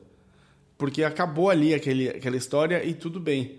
Mas eles falam, não, peraí, isso aqui dá pra puxar e fazer uma, um tecido novo, vamos lá? E eles começam a puxar esses fios. Então aparecem coisas que você fala, olha, eles tinham falado disso lá naquela cena e nunca mais tocaram nesse assunto. Olha que legal que tá aqui de novo. E aí, tipo, eles Pois fazem é. bem isso. E, e continua sendo um milagre como que a trama se sustenta, sendo que eles gravam tudo isso no improviso. Meio que o, o o Missão Impossível é meio Saturday Night Live do, É. dos filmes de ação, assim. E acho que ele vai durar 40 anos também. Também.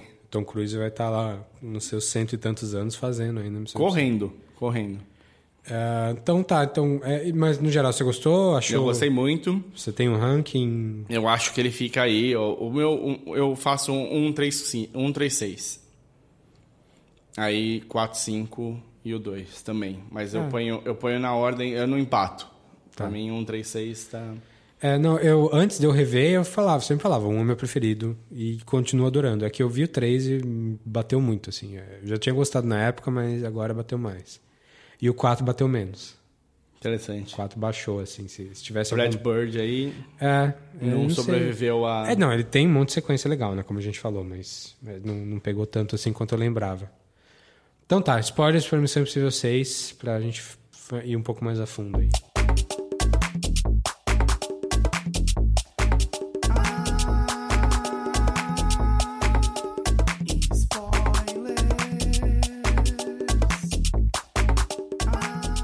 Repetimos até o vilão. Opa! Solomon Lane. Dessa vez ele tem primeiro nome, né? Porque no. no Era só Lane? No 5 eles só falam Lane. Eu não lembrava de ter gostado dele no 5, mas no 6 eu gostei bastante dele. Sim.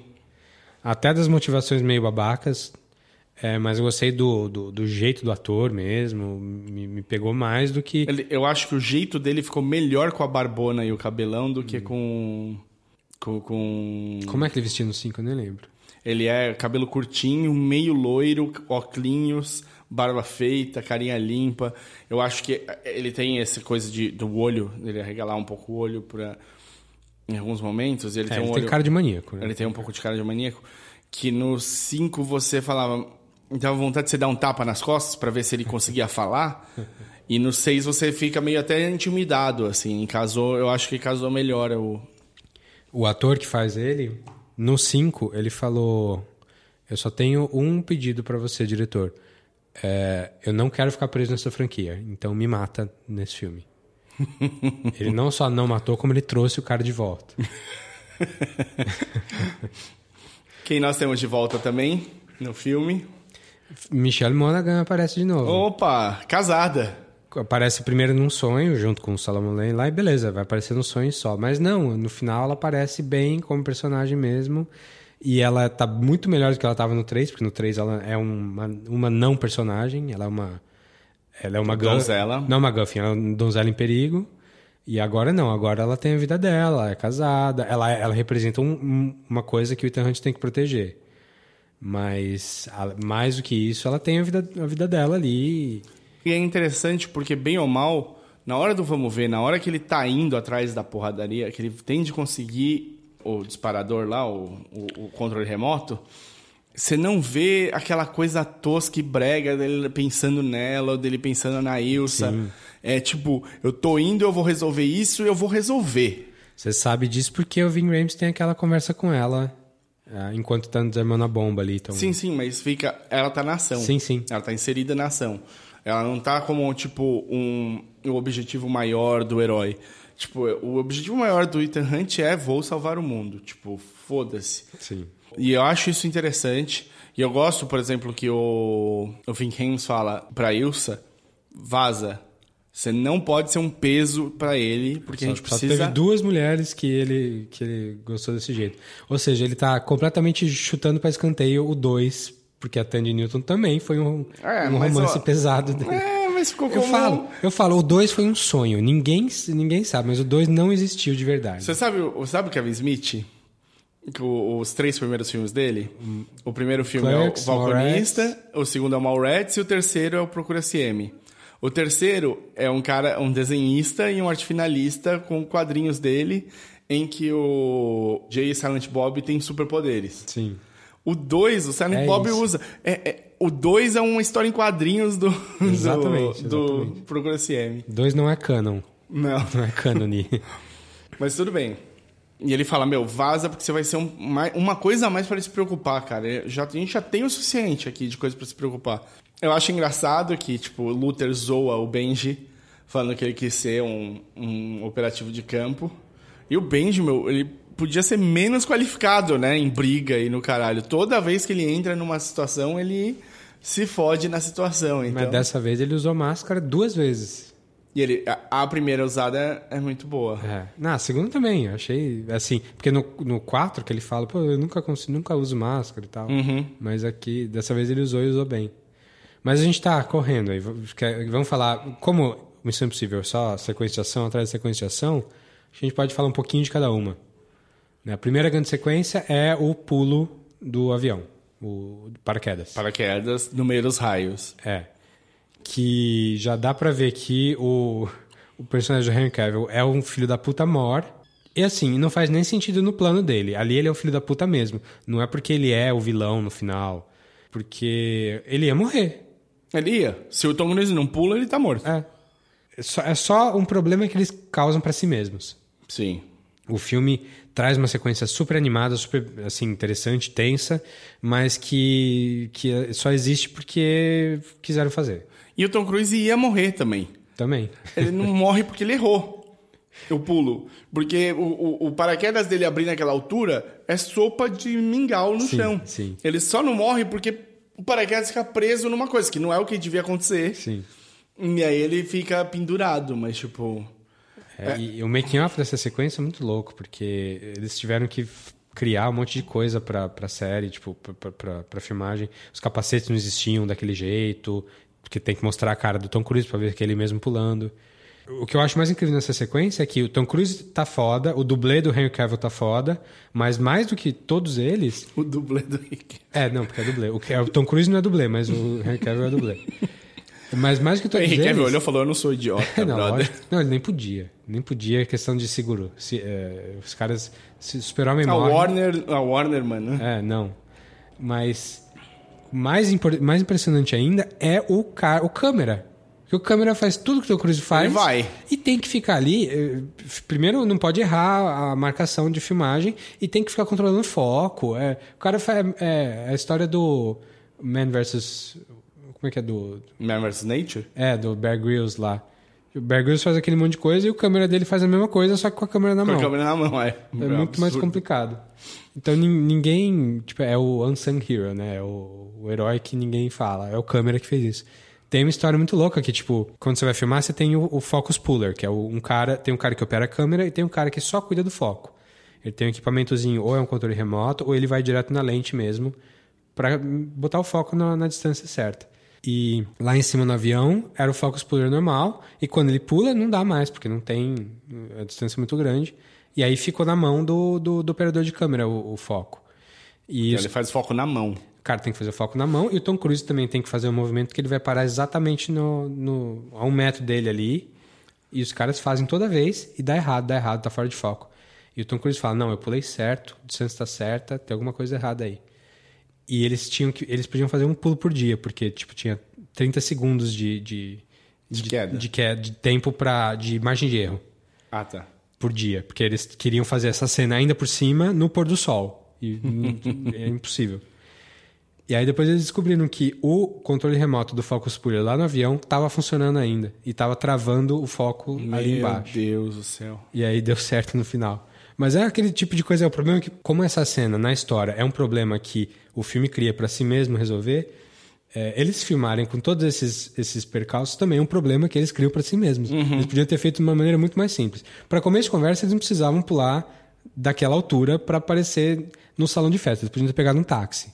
Que eles estavam em Paris, num lugar mais ou menos público, com centenas de pessoas. É que eles não queriam que, tivesse a entrada deles no país. Não podia ter nada. Poxa, passaporte falso, sei lá. Eu sei. Tanto jeito mais fácil. Mas beleza, a justi- justificativa era essa. Né? A cena ficou legal. Não faz sentido, mas ficou legal. Aí tem a briga no banheiro em seguida. Aí tem a briga no banheiro que é foda. Aquela laptopizada na cara que o Henry Cavill dá no cara. É uma bela laptopizada. já, já informa muito do personagem do cara ali. e o cara acorda. E o cara acorda. Me dá uma laptopizada daquela, meu amigo. Eu tô dormindo por dois dias. O cara não só acorda, como ele puxa um cano do banheiro, do- da pia, com a mão. E quebra os dois. É, e quebra os dois. Foi é uma puta cena de, de luta, assim, digna das melhores cenas de luta do cinema americano, pelo menos. assim. Sim.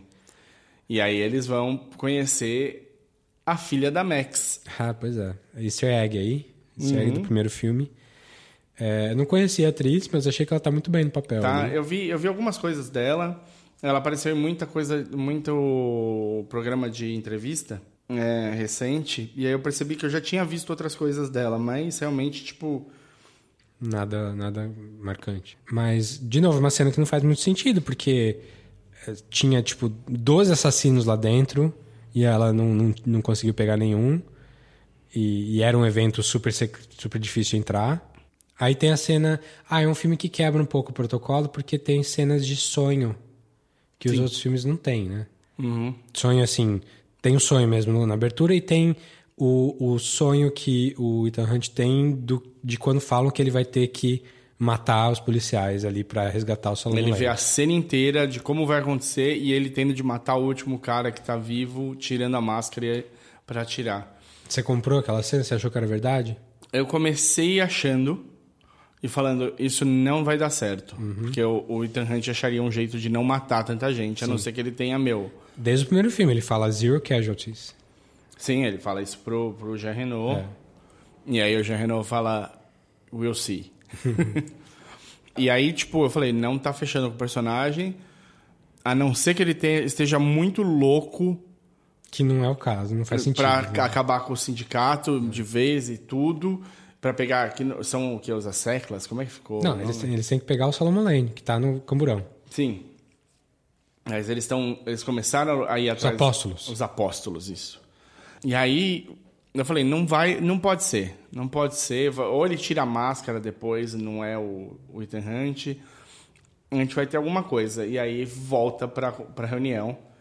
E aí eu falei, ah, ok. É uma cena que não tem música, é uma cena diferente Uhum. no, no- no estilo da, da série. E a ação, e a cena como é feita depois, é a cara do Missão Impossível. Sim. É assim que resolve mesmo, tá lá o. É, o que eu mais gostei dessa cena de verdade, depois que eles fazem mesmo, é quando o camburão cai na água e o Lane tá. Tipo, a água tá entrando, ele. A, a- vem uma parede de água de Ah, é cima, muito assim. bom. Essa cena é muito boa. E o cara dá uma puxada de respiração, assim, pra entrar. É muito bem feito, muito legal. Tipo, também não precisava, podia fazer de mil outras maneiras. É, aquela não, foi muito cena. legal. E ficou muito, muito foda.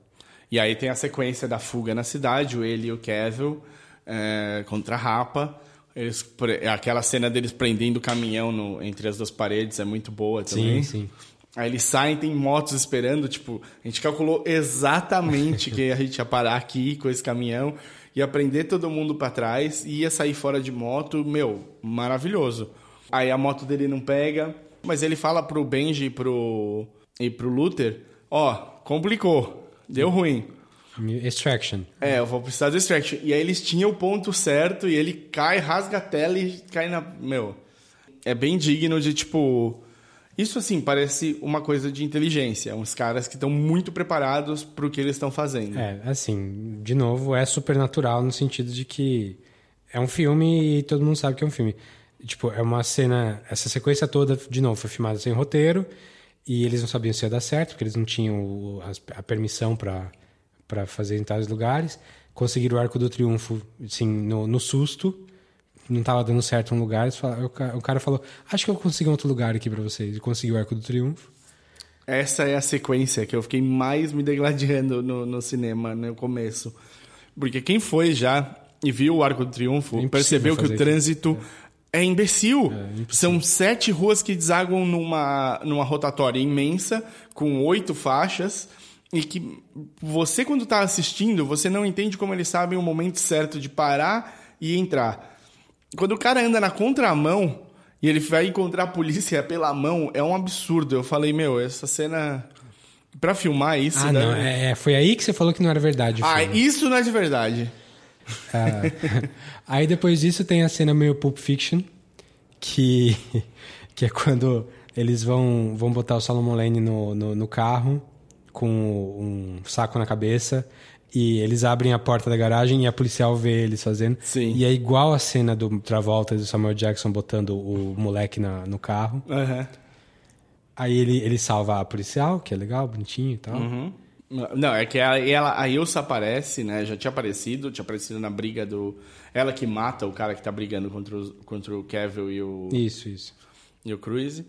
E aí, o que a Ilsa tem de fazer é matar o Solomon Lane. E faz todo sentido ela ter de matar. Ele era um cara que era do o serviço secreto britânico. Tava na mão dela e fugiu. Fugiu e tá passando de país em país. Um cara com segredos britânicos passando de país em país, meu amigo, não é bom para ninguém. Botaram na conta dela, tipo, se vira com esse cara aí, senão você não, Não, volta tem vivo. matar o Solomon Lane. E o Tom Cruise não pode deixar o Solomon Lane morrer agora. Então essa é a, a balança que tá.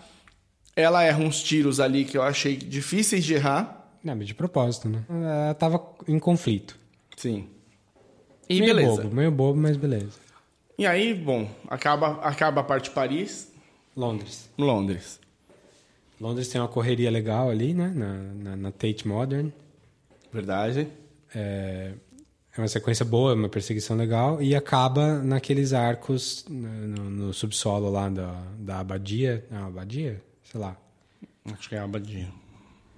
Enfim, naqueles arcos lá, onde tem a cena Scooby-Doo da série, que é um traindo o outro e explicando porque estava traindo o outro. Tem traição em cima de traição em cima de traição. O um tem duas leis de traição lá na, na parte do trem.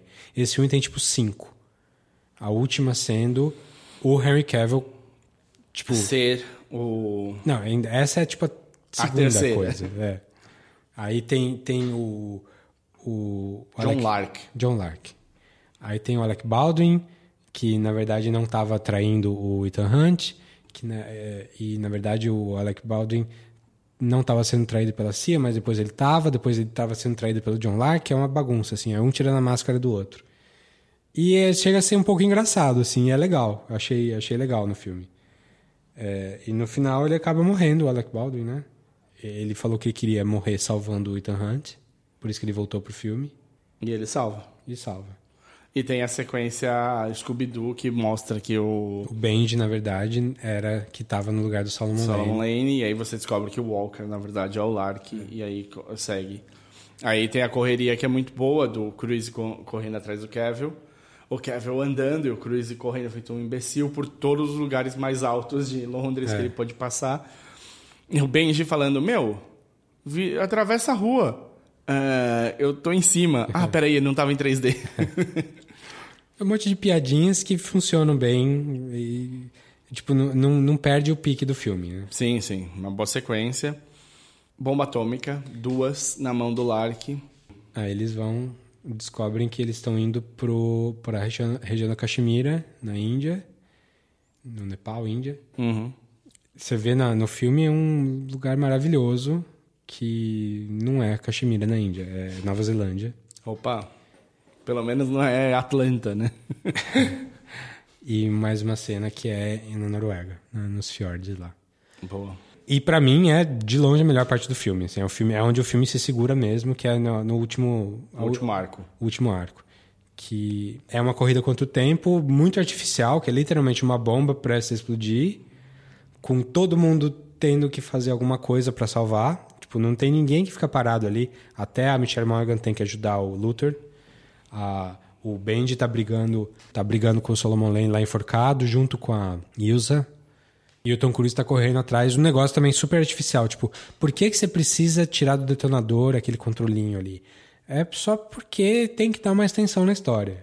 Mas não, cortar ao mesmo tempo os dois, os dois lugares do jeito certo, sei lá, era pouco. Precisa de uma É, terceira peça. Pois é. E ficou bom, né? Eu achei demais essa cena. A cena do helicóptero é, me deixou prendendo, preso na cadeira mesmo. Valeu muito a pena mesmo. Foi, é, é uma das cenas mais legais da série inteira pra mim. Essa, E o que você achou do Wes Bentley? do Wes Bentley. É, o marido da Michelle Morgan. Ah, ah, pois é. Tinha que ser um cara bonitão, né? Porque pra ser o Em contraparte do contraparte do, do, do Tom Cruise. Beleza, o cara é sincero, o cara que percebeu que rolava alguma coisa entre os dois ali e não ficou chateado. Não, beleza, é sua vida. É, tentou ajudar. Só que ele era. Ele é bobão, né? Ele. É, ele é o... Ele é o kind-hearted, né? Tipo, que... Mas foi bom, porque um filme pior colocaria ele como um douche, assim. Uhum. Não, e ela não, não faria sentido. É. Mas muito bom. Então, e a sequência final ainda coloca ele escalando a mão livre de novo, Igual no 2. mandando aí um abraço pro John Woo. E esse é na Noruega, essa sequência é na, na, Ah, essa, né? Noruega. na Pulpit Rock. Muito bem. E ele faz quase tudo aquilo mesmo, ele só não derrubou um helicóptero porque. Ah, é. Que eu achei estranho, tipo, todo mundo ficou super surpreso quando ele, o Ethan Hunt sabe pilotar um helicóptero. Nossa, mas ele sabe pilotar? Cara, o o que cara já fez essa série? Pilotar helicóptero é de menos. Mas ele passou um ano e meio treinando pra pilotar helicóptero. Tom Cruise? Tom Cruise. Não. Não. Passou- ele falou, ele falou? Não, eu vi, eu vi mais de uma reportagem. Eles falaram que a para fazer a certificação eram seis semanas Hum. ou 12 semanas e dirigindo e pilotando oito horas por dia e, e que ele não tinha tempo. Ele falou: é, "Vamos fazer em metade do tempo. Eu, eu, eu faço as oito horas, aí vocês trocam de turma aí, chamam outra turma, eu faço mais oito horas, aí eu passo uma meia hora descansando." Ele fez, ele fez em metade horas do tempo. dia. Ele fez em 16 horas por dia, ele fez acho que em três semanas. Eram seis, ou, ou era 12, ele fez em seis, não lembro. Mas, tipo, eu vi ele falando, assim, é, é, caralho, tipo, o cara, o cara aprendeu mesmo a fazer. E disse, né, isso o diretor falando, que ah, algumas manobras que ele fez ali, o instrutor disse que era impossível ele fazer. E ele foi e fez. Aí não sei se tem alguma coisinha. É, de repente tem, né? Um, uma, uma inchada, mais uma inchada de ego ali. É. do- Mas enfim, o cara é o super-herói de verdade aí que, que, é- que faz as coisas pro nosso entretenimento. É, se, se E vai for- morrer, vai morrer filmando. Se a gente for invadido por alienígenas, a gente pode contar com o Tom Cruise pra tentar defender a gente. Então é isso. Por enquanto, e aí? Acabou bem? Qual que é o? Tem gancho no final? Não lembro. Acho que não tem gancho. Ele acorda com a Ilsa do lado dele na cama, o Vin Hames e a e o Benji. Todo filme, todo filme Missão Impossível tem um final feliz, né? Final feliz do tipo é, turma, Juntar a turma reunida. É. Eu- E ele vira, eles viram e falam assim, mas quão perto a gente ficou? Aí ele, ah, the usual. E aí termina. E se for ver, toda aquela história do helicóptero pode ter acontecido, tipo, cinco minutos antes. E o Benji e o, e o e Luthor ali estão esperando até um segundo porque eles não têm comunicação. Sim. Agora, como é que eles não têm comunicação via rádio, mas o detonador tem comunicação com as bombas, eu não sei. É, O detonador é foda, brother. Aliás, uma coisa legal nessa cena toda é que o, o Henry Cavill não sabe que o Ethan Hunt quer o detonador. O John, Ah, é? John Lark. Porque se ele soubesse... Ele joga fora. Tá, joga fora, acabou. É, então ele tá achando o tempo todo que, o- que o Ethan Hunt tá, Indo tá atrás dele pra prender. com sangue nos olhos pra matar ele. E quem fica com sangue nos olhos no final é ele. e com essa maravilhosa. Vamos fechar? Tá, é, já que a gente é nerd pra caramba, a cena que ele quer jogar a carga do helicóptero, aquela bola de tecido, sei lá o que, em Uhum. cima, aparece ali. Quando ele quer jogar, ele fica um pouquinho à frente, ele fica acima do helicóptero do, do Henry Cavill e à frente.